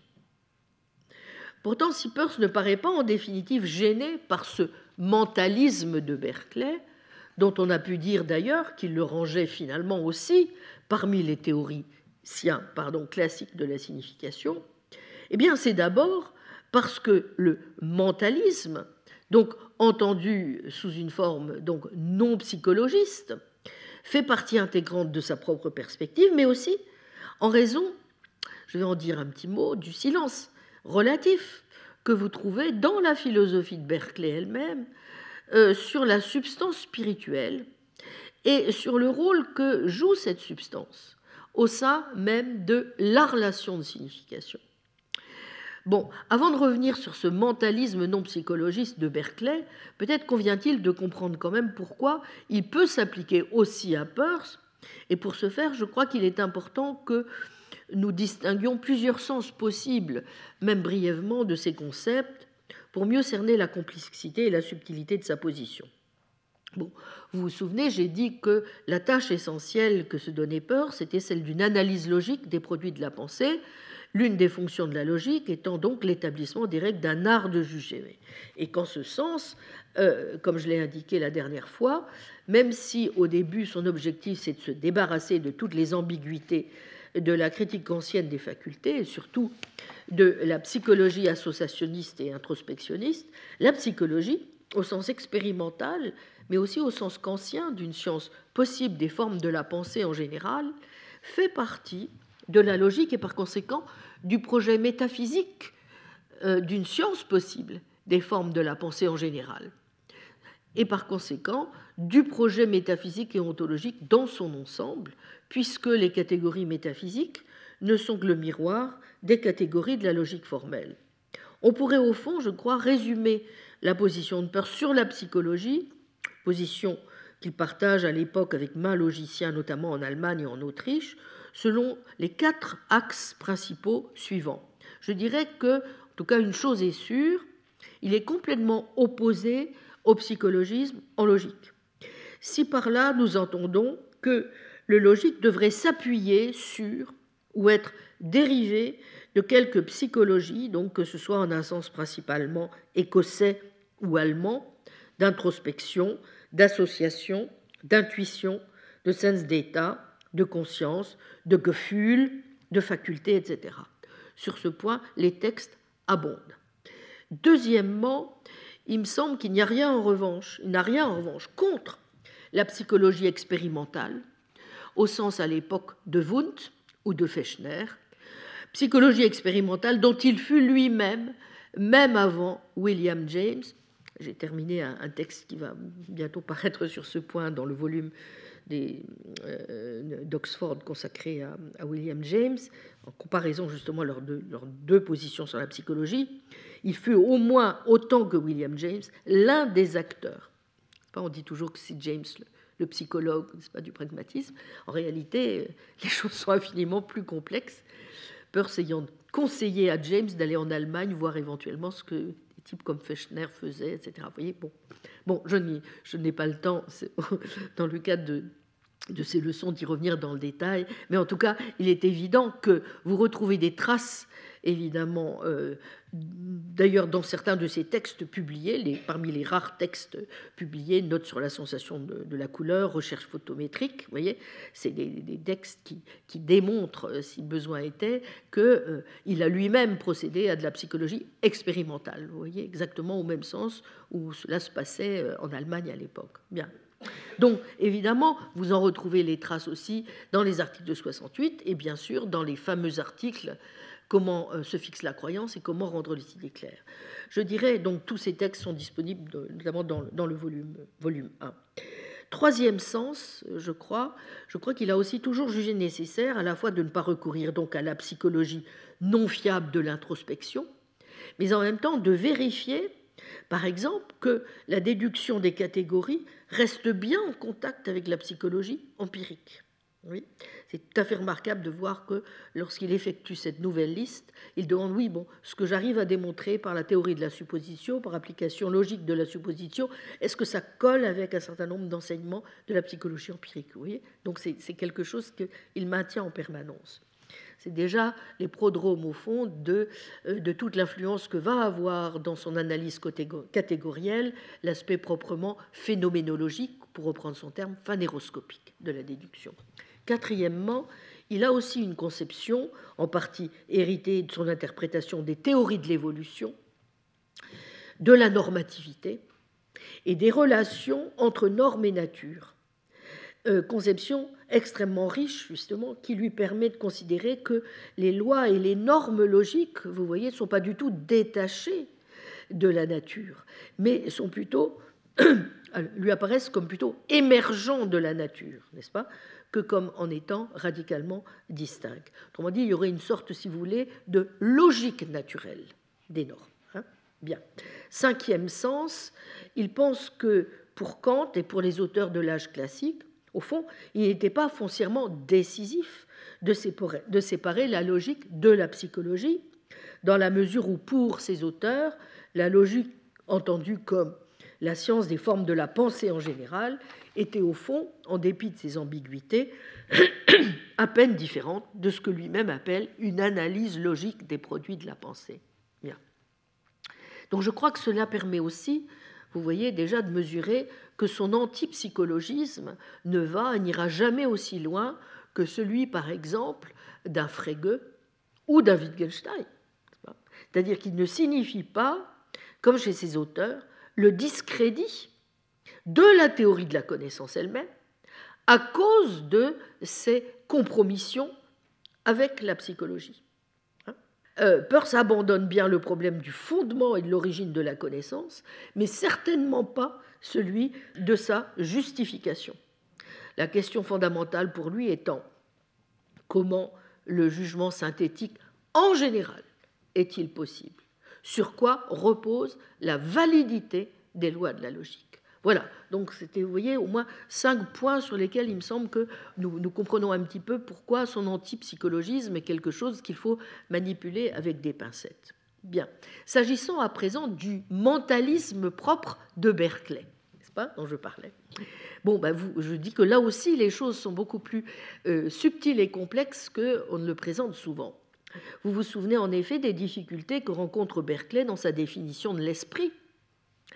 Partant d'une définition de l'esprit comme ensemble passif de minima sensible, Carnet 301, 581, 581, Berkeley refuse de donner tout autre sens à la notion de substance spirituelle. Je cite 581 Dites-vous que l'esprit est non pas les perceptions, mais cette chose qui perçoit Je réponds que vous êtes abusé par les mots cette et chose. Ce sont des mots vagues, vides, sans signification. Mais vous le savez aussi, Berkeley va modifier ce point de vue. Hein. et on peut déjà voir pourquoi, dès cette première définition, il parvient à des conclusions sur l'esprit que ne désavouerait pas quelqu'un comme Peirce. Pourquoi? Eh bien parce que même si à ce stade, Berkeley continue à penser le rapport du langage et de la pensée en termes qui sont au fond assez lochéens, n'est-ce pas? C'est-à-dire un mot n'a de sens que s'il recouvre une idée. Aucun mot ne doit être utilisé sans une idée corrélative. Le sens d'un mot, c'est l'idée qu'il désigne, etc. Euh, c'est bien ce modèle euh, qui se retrouve euh, dans la définition de la sémiotique que donne Locke dans le dernier chapitre de l'essai sur l'entendement humain, livre 4, 21, 4, où Locke y définit la sémiotique, sémiotiquée ou doctrine des signes comme, je cite John Locke, la troisième branche de la science, et ajoute-t-il, comme les mots en sont l'ordinaire partie, elle est aussi nommée assez proprement logique. Son emploi consiste à considérer la nature des signes dont l'esprit se sert pour entendre les choses ou pour communiquer sa connaissance aux autres. Je donne le texte en anglais, peut-être. Thirdly, the third branch may be called semiotique, or the doctrine of science, the most usual whereof being words. It is aptly enough termed also logique. The business whereof is to consider the nature of science the mind makes use of for the understanding of things, or conveying its knowledge to others. Bon, mais pour Locke, les premiers des signes, les premiers signifiés des signes, ce sont les idées, n'est-ce pas, qui servent à mettre l'esprit en contact avec les choses qui ne lui sont pas directement présentes. Simplement, pour qu'on puisse communiquer ce souvenir, ben, il faut aussi des signes de nos idées, et c'est la fonction du langage. Donc, pour Locke, les idées et les mots sont tous deux des instruments de connaissance, mais les mots ne sont, n'est-ce pas, que des signes indirects des choses. Au passage, euh, d'ailleurs, c'est une remarque tout à fait intéressante qu'a faite euh, Hélène Leblanc dans la présentation d'un numéro tout à fait intéressant de Méthodos paru en, en 2015, euh, attendez, 2016, pardon, que vous trouvez en ligne, figure du signe à l'âge classique, Port-Royal, Hobslock, Hélène euh, Leblanc fait la remarque suivante. Dans ce chapitre 21 de livre 4, qui porte sur la division des sciences, la connaissance humaine a pour objet et pour limite les choses. La physique qui vise le vrai, les actions, l'éthique qui vise le bon, et à un autre niveau, les moyens pour connaître les choses et les actions, la sémiotique. La connaissance des signes est dès lors celle des moyens de la connaissance elle-même, autrement dit, des mots et des idées. Mais bien que les interprètes se focalisent souvent sur ce passage, Locke, au contraire de Hobbes, ne définit pas le signe et n'en donne pas de taxinomie. L'affirmation, rare au demeurant dans le corpus lockéen, suivant laquelle les idées sont des signes des choses, est par conséquent problématique. Bon, et ça n'est pas tout à fait inexact de présenter les choses ainsi. Bien, il n'empêche, pour l'essentiel, Locke n'est pas tout de même très loin non plus de Hobbes, puisque de même que chez Hobbes, hein, c'est un point qu'a rappelé fort justement Dominique Berlioz, il y a bien une forme minimale de discursivité mentale constituée par l'enchaînement cohérent des idées. Revoyez Léviathan 1, 3, 4. et que le discours mental précède le discours verbal, bien de même chez Locke, les mots signifient les pensées qui servent à enregistrer et à manifester. Le langage est d'abord un langage privé qui traduit les conceptions et le discours mental du locuteur, n'est-ce pas?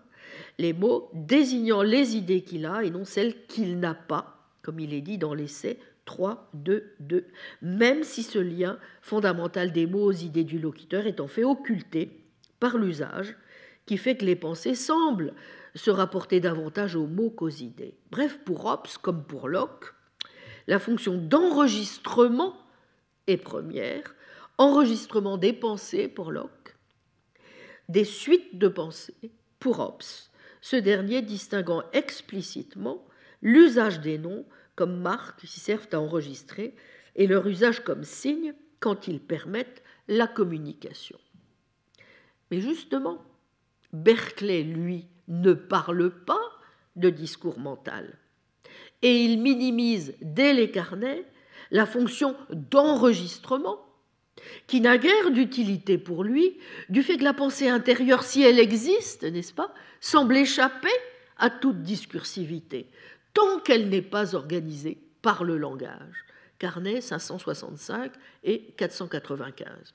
Les idées sont présentes à l'esprit et à supposer qu'il veuille se les représenter à lui-même, il n'a pas besoin du langage. L'imagination ou la mémoire suffisent pour reproduire ce qui a été perçu. La discursivité n'apparaît donc qu'avec le langage qui permet d'inscrire les idées dans un jeu de relations. En outre, résultat d'une convention partagée, je vous renvoie au dialogue 3, page 247, dont la stabilité est garantie par l'usage qui s'enracine dans une communauté d'expérience, eh bien les mots sont bien pour Berkeley le fruit de la communauté humaine et à ce titre vecteur de communication. Voyez ce qu'en dit Dominique Berlioz sur ce point, page 130-131.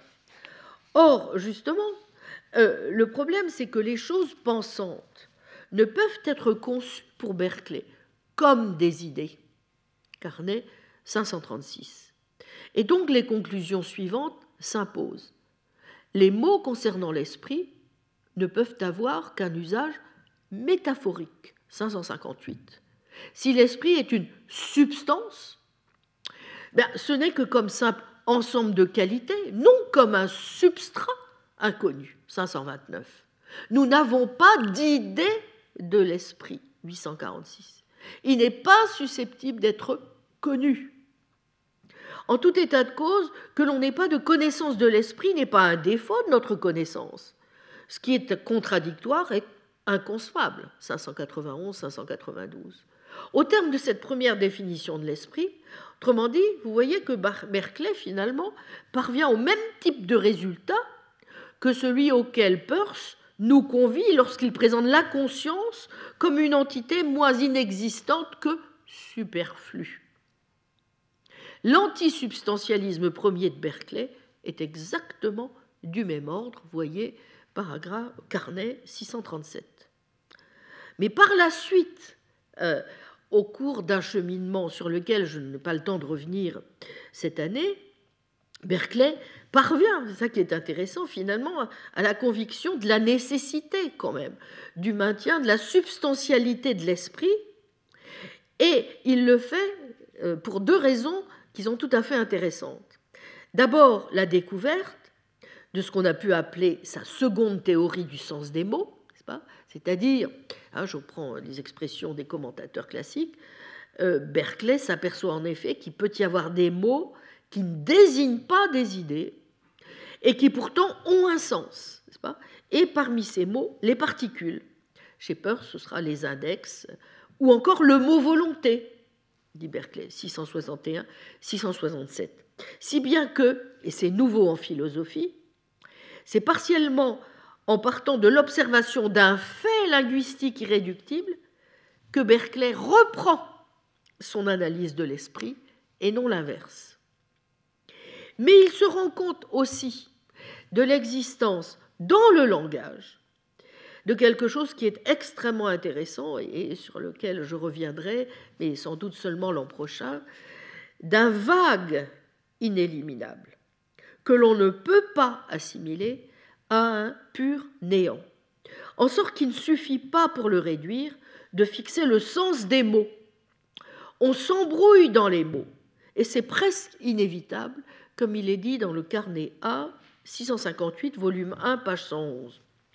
Si vous demandez quelle chose est ce qui veut, je réponds que si vous entendez par le mot chose une idée ou n'importe quoi qui y ressemble, je dis que ce qui veut n'est pas une chose du tout. Cela, quelque extravagant qu'il puisse paraître, est pourtant une vérité certaine. Nous sommes trompés par ces termes généraux, chose, est, etc. Fin de citation. Est-il besoin de noter que sur ces deux points au moins, savoir le refus de réduire le sens des mots à leur relation avec une idée, mais aussi l'insistance sur la nécessaire prise en compte de l'usage dans la détermination du sens, comme il est dit au carnet 736, nous retrouvons là deux idées dont nous verrons qu'elles sont cardinales dans la conception persienne de la signification. Mais il y a plus encore, à quoi du reste Peirce lui-même ne paraît guère avoir été attentif dans son éloge de Berkeley. C'est la mise en lumière par Berkeley de l'importance du vague, comme je l'ai dit, comme caractéristique peut-être irréductible de notre langage. En effet, la seconde raison pour laquelle Berkeley revient sur la question de la substantialité de l'esprit, c'est qu'il lui importe de mieux définir ce qui, à côté de la passivité perceptive, fait intervenir l'activité de l'esprit. Et ici encore, par bien des aspects, nous retrouvons cette définition de l'esprit en termes de volonté que euh, euh, Peirce va mettre en valeur sous la forme de sa description du mental en termes, en termes d'habitude, de disposition à agir et de croyance. Voici quelques définitions de Berkeley.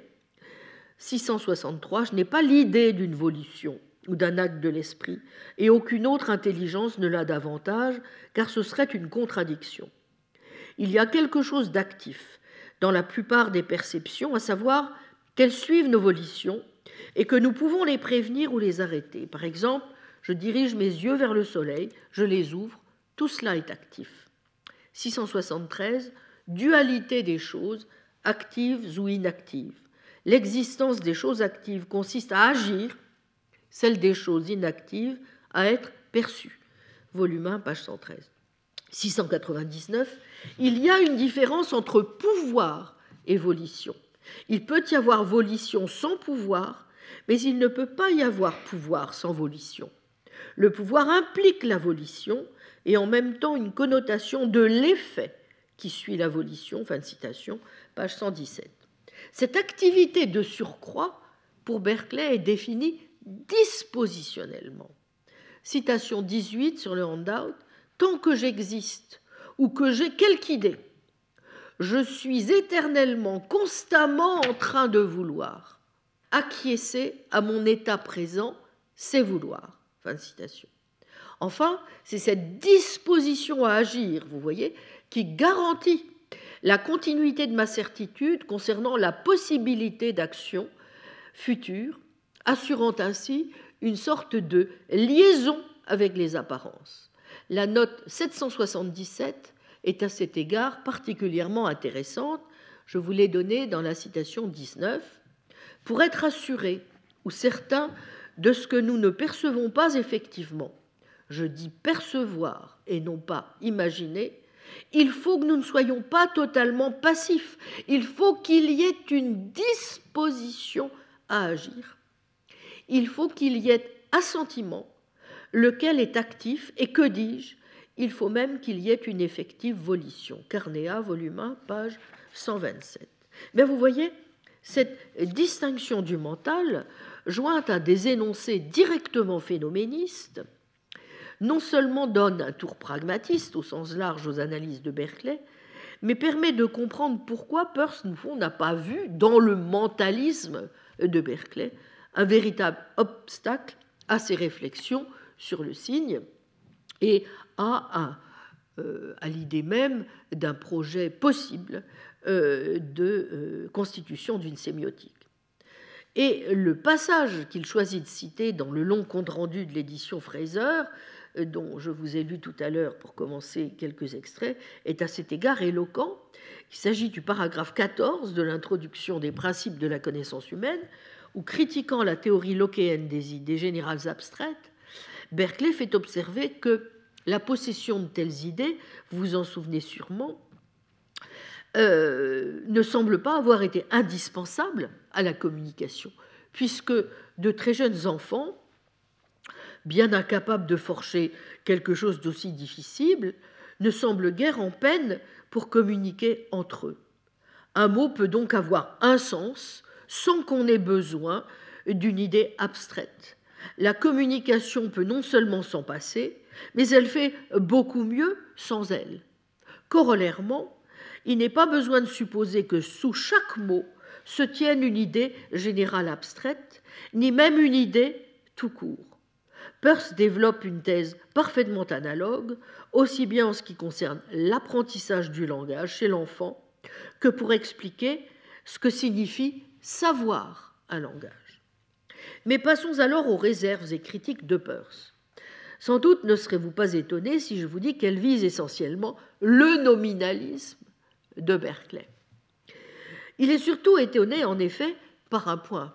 Pourquoi Berkeley n'est-il donc pas allé plus loin dans ses conclusions? Pourquoi, par exemple, n'a-t-il pas appliqué le même traitement à la substance spirituelle qu'à la substance matérielle? Pourquoi n'a-t-il pas su éviter l'idéalisme alors qu'il avait au fond les moyens d'un idéalisme objectif ou dispositionnel ainsi que Peirce définit son propre réalisme? Toutes les réponses de Peirce tournent en définitive autour du diagnostic suivant. L'échec de Berkeley à développer une théorie correcte de la pensée-signe est à imputer à son nominalisme. Mais encore, qualifier Berkeley de nominaliste n'est certes pas original. Ce qu'il est sans doute plus, ce sont les critères que Peirce juge, lui, caractéristique du nominalisme de Berkeley et les raisons qu'il avance pour expliquer pourquoi ce nominalisme est directement responsable de l'échec de la réflexion berkeleyenne sur les signes. Ce n'est pas en tout cas, vous voyez, le fait de considérer la pensée comme un signe qui ferait Berkeley un nominaliste. Un réaliste scolastique, et nous l'avons vu en évoquant Abélard, Occam, Don Scott, n'est-ce pas? C'est de toute évidence quelqu'un qui admet tout autant, je cite Peirce, qu'un universel est un terme et donc un signe. 5470. Ce n'est pas, nous l'avons vu, la logique d'Occam qui fait de lui un nominaliste. Et on retrouve une théorie de la supposition chez des auteurs aussi bien réalistes que nominaliste.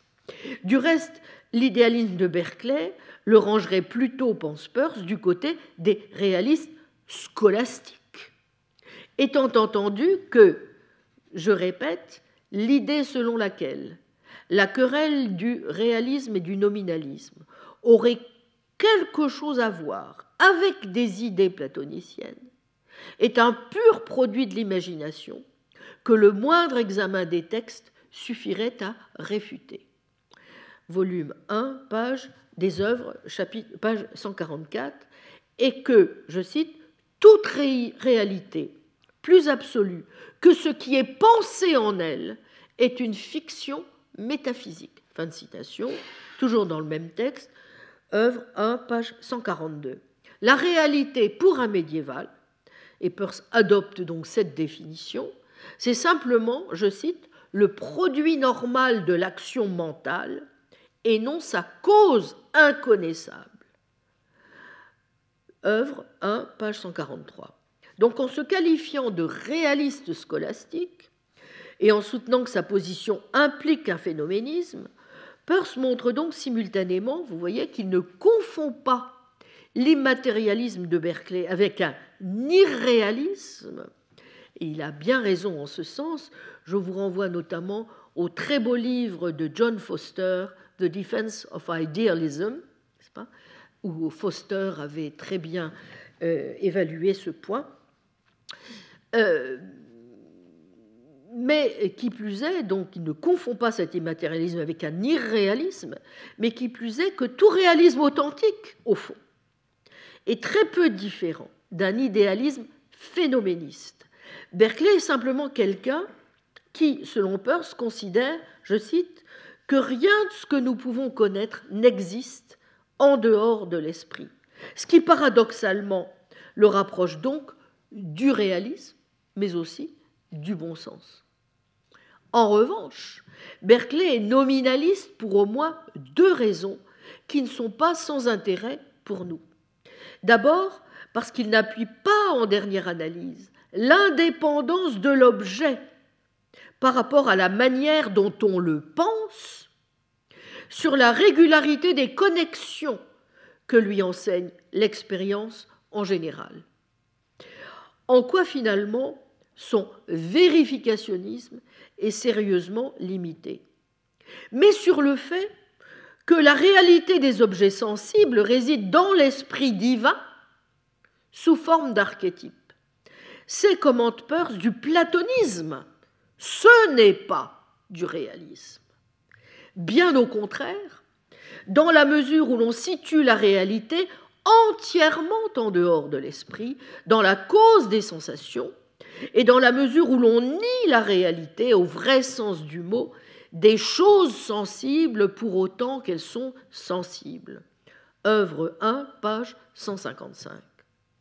Ensuite, Berkeley est nominaliste et se trompe donc parce qu'il pense le problème de la dépendance des idées par rapport à l'esprit en termes finalement de présence ou d'actualité, ce qui est non seulement curieux, mais contradictoire.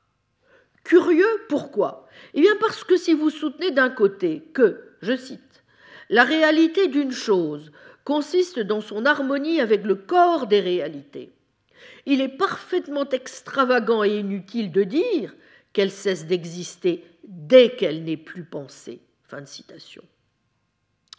Page 155. Contradictoire aussi, puisque si l'on adosse une théorie de la connaissance à une théorie de la signification, alors on doit l'envisager dans les termes d'une chaîne continue et ininterrompue de signes, par quoi l'on doit tenir compte non seulement de l'actuel, mais du virtuel et de l'habituel. Le nominalisme discontinuiste de Berkeley est donc incompatible avec le fonctionnement correct de la relation signe.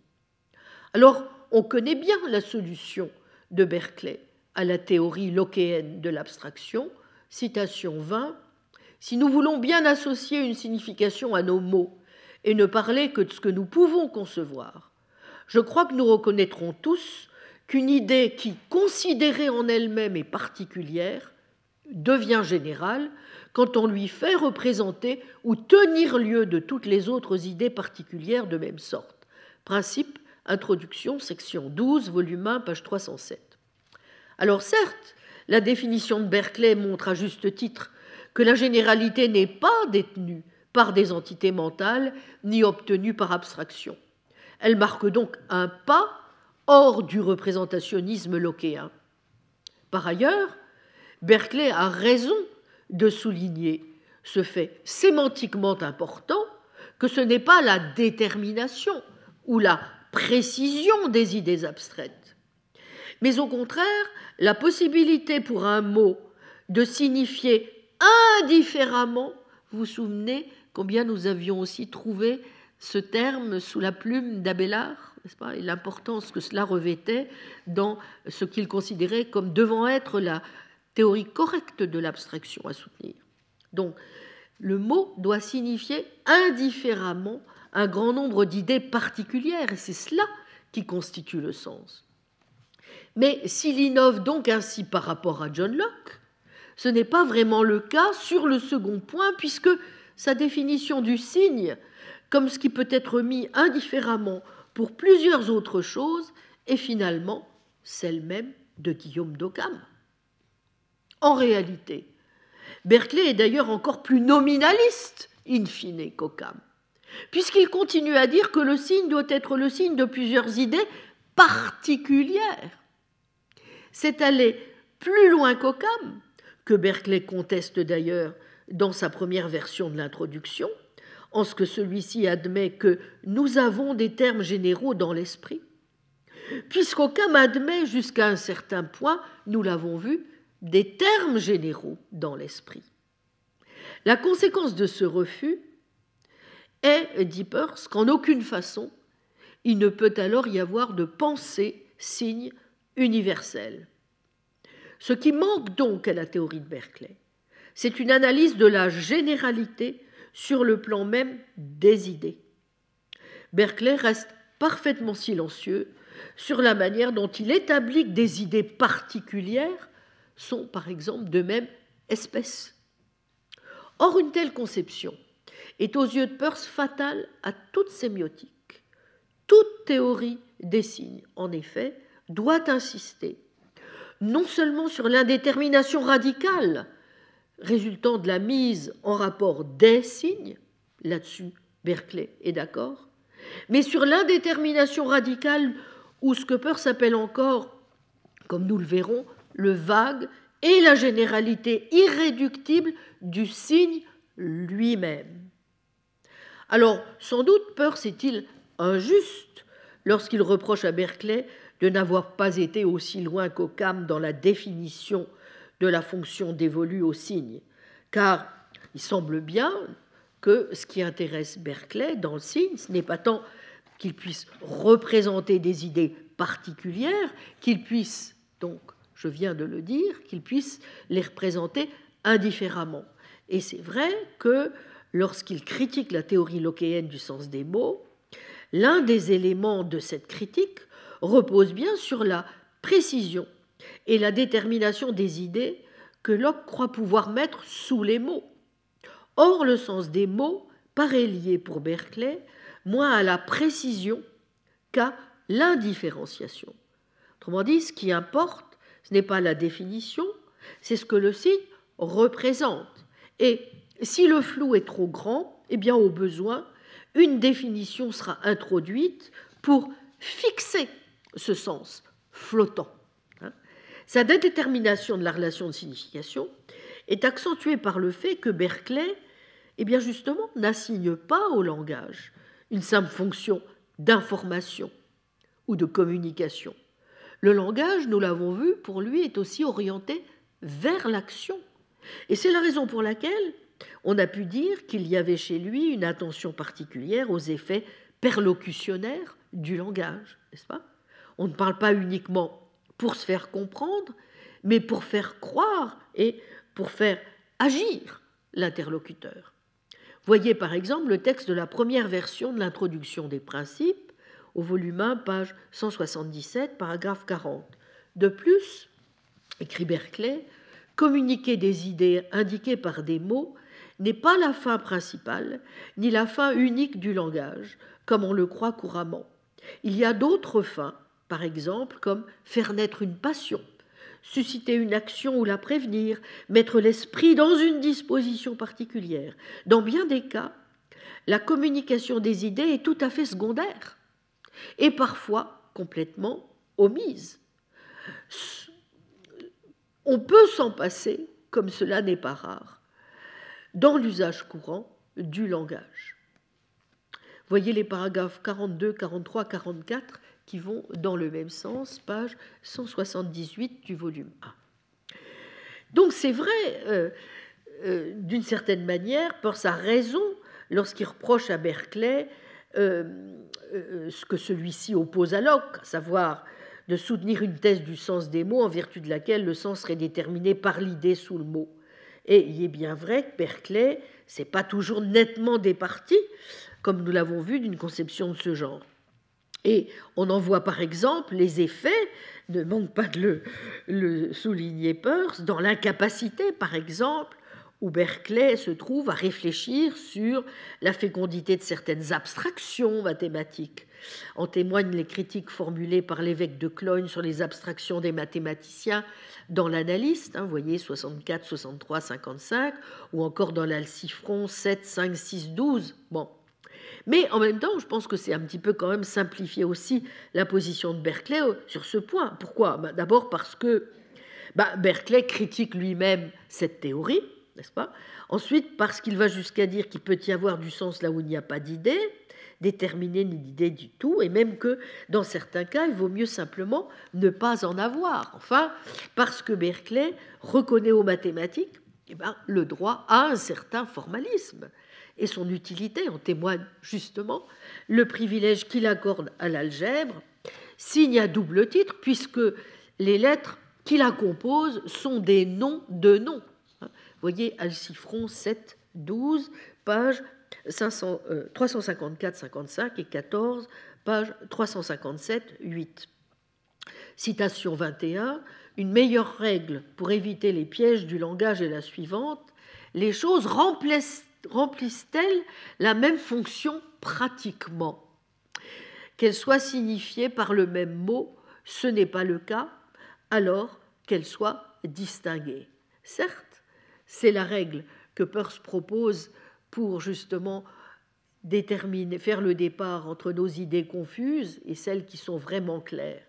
Mais il est évident que Berkeley, n'est-ce pas, ne peut pas être accusé de ne pas suivre bien souvent lui-même cette règle euh, de clarification de nos idées.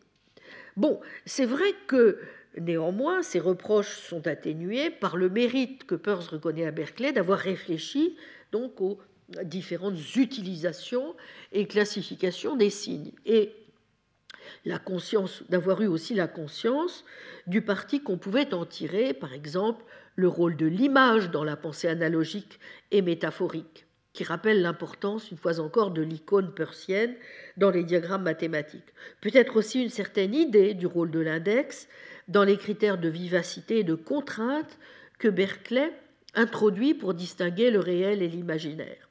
Mais surtout, je crois que euh, l'appréciation finale de Peirce est moins révélatrice d'une certaine justesse dans son analyse, qu'elle met en lumière évidemment sa propre conception d'une théorie des signes et ce qu'il considère comme étant ce que devrait être, n'est-ce pas, une théorie des signes correctement comprise.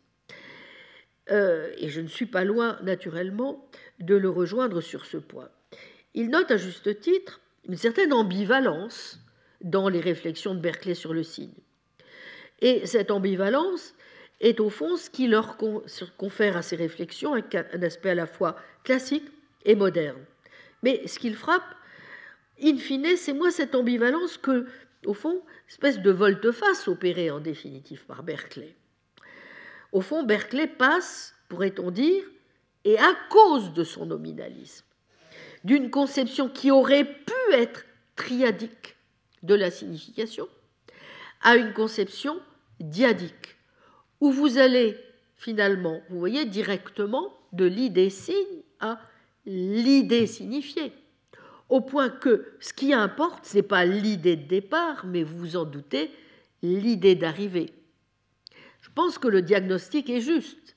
Il est incontestable que la philosophie de Berkeley, notamment en son aspect apologétique, suit cette voie.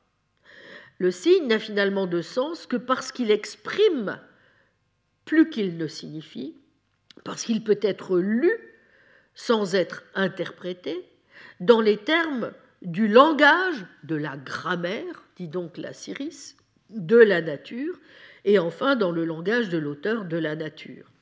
Pour qui voit dans la triadicité de la relation signe et dans le caractère non clos et, non circulaire de la relation, deux caractères essentiels à toute sémiotique, eh bien une analyse comme celle de Berkeley ne peut paraître que rédhibitoire. Et donc ce n'est sans doute pas étonnant si, en définitive, même s'il voit en Berkeley le précurseur du pragmatisme et de ce qu'aurait pu être au fond une théorie des signes correctement comprise, Peirce ait pris soin de dire aussi qu'il ne fallait sans doute pas, outre mesure, euh, trop le tirer dans le sens de la modernité, c'est le sens de la citation 22, dans l'énumération des signes et de leurs usages, Berkeley manifeste une puissance considérable en ce genre de recherche, bien qu'il n'y ait naturellement que très peu de ressemblance entre sa version des choses et celle qu'en donnent les modernes. Donc, dans œuvre volume 1, page 160.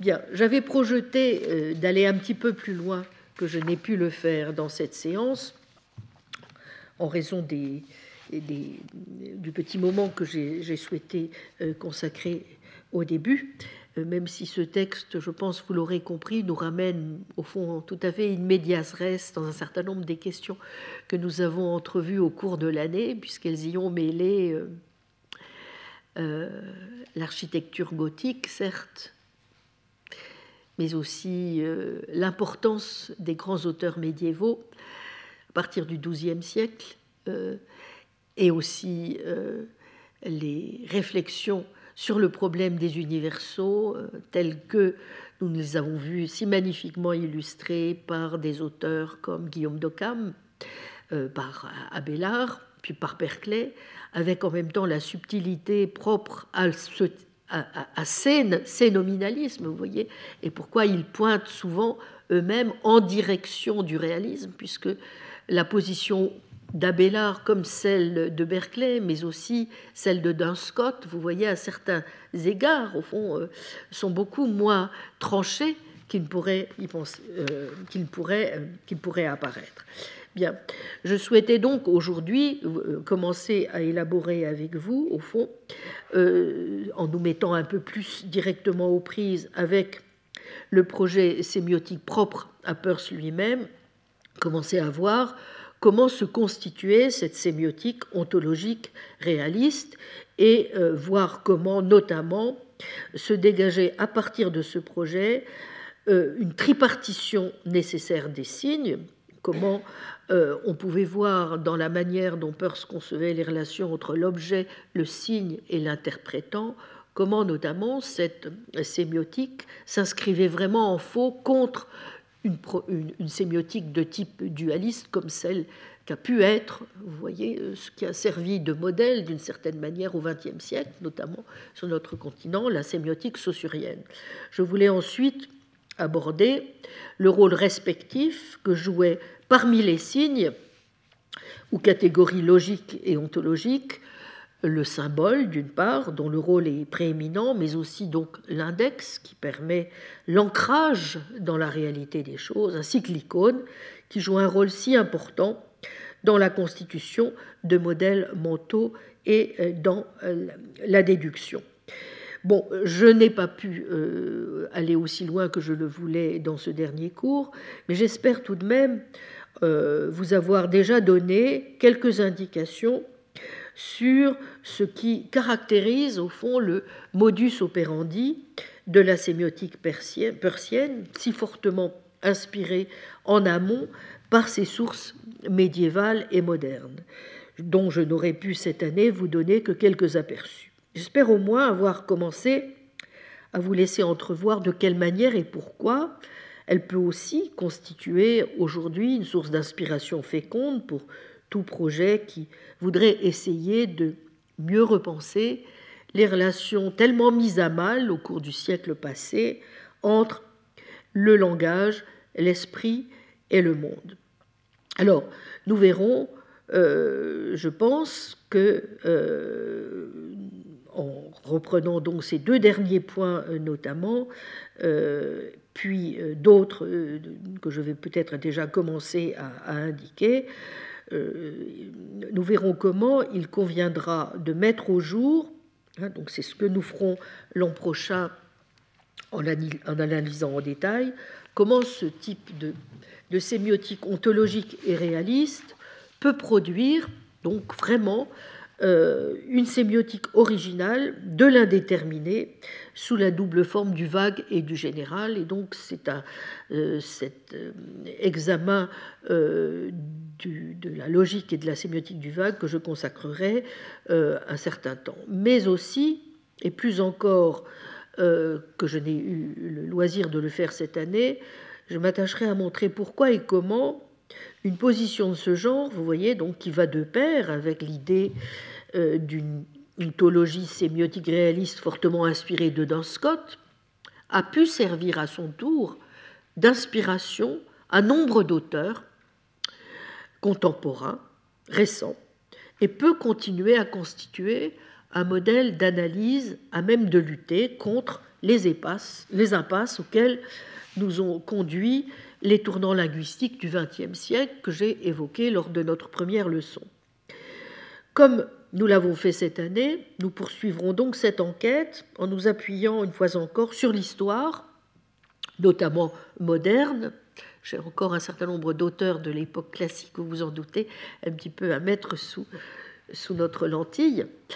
Euh, mais aussi en suivant euh, donc euh, l'histoire moderne et contemporaine, en suivant aussi cette méthode de l'épistémologie comparative qui m'est chère, de manière à répondre à d'autres difficultés que j'ai évoquées au début du cours et que je n'ai fait cette année qu'entrevoir avec vous, comme celle liée à la question donc, de l'origine du langage et des signes, à celle des rapports entre la signification animale et la signification humaine, ou encore au sens que l'on peut donner à une sémiotique naturaliste, non réductionniste, qui fasse toute sa place au corps et à notre inscription dans le monde des choses signes.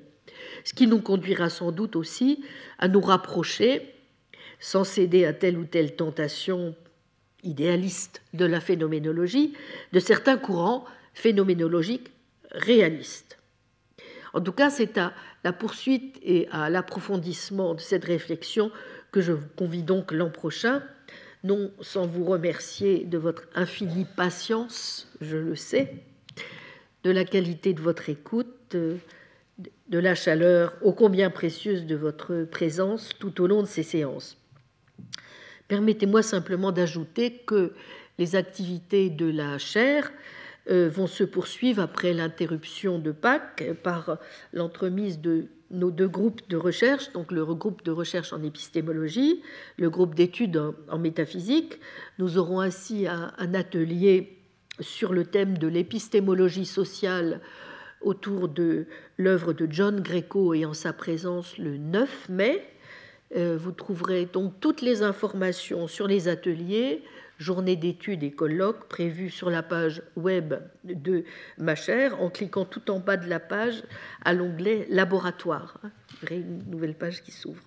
Bon, enfin, sachez que nous ouvrirons la prochaine année académique très tôt, de nouveau, les 3 et 4 octobre donc 2019, par un colloque international qui sera consacré au perspective contemporaine sur la métaphysique du temps.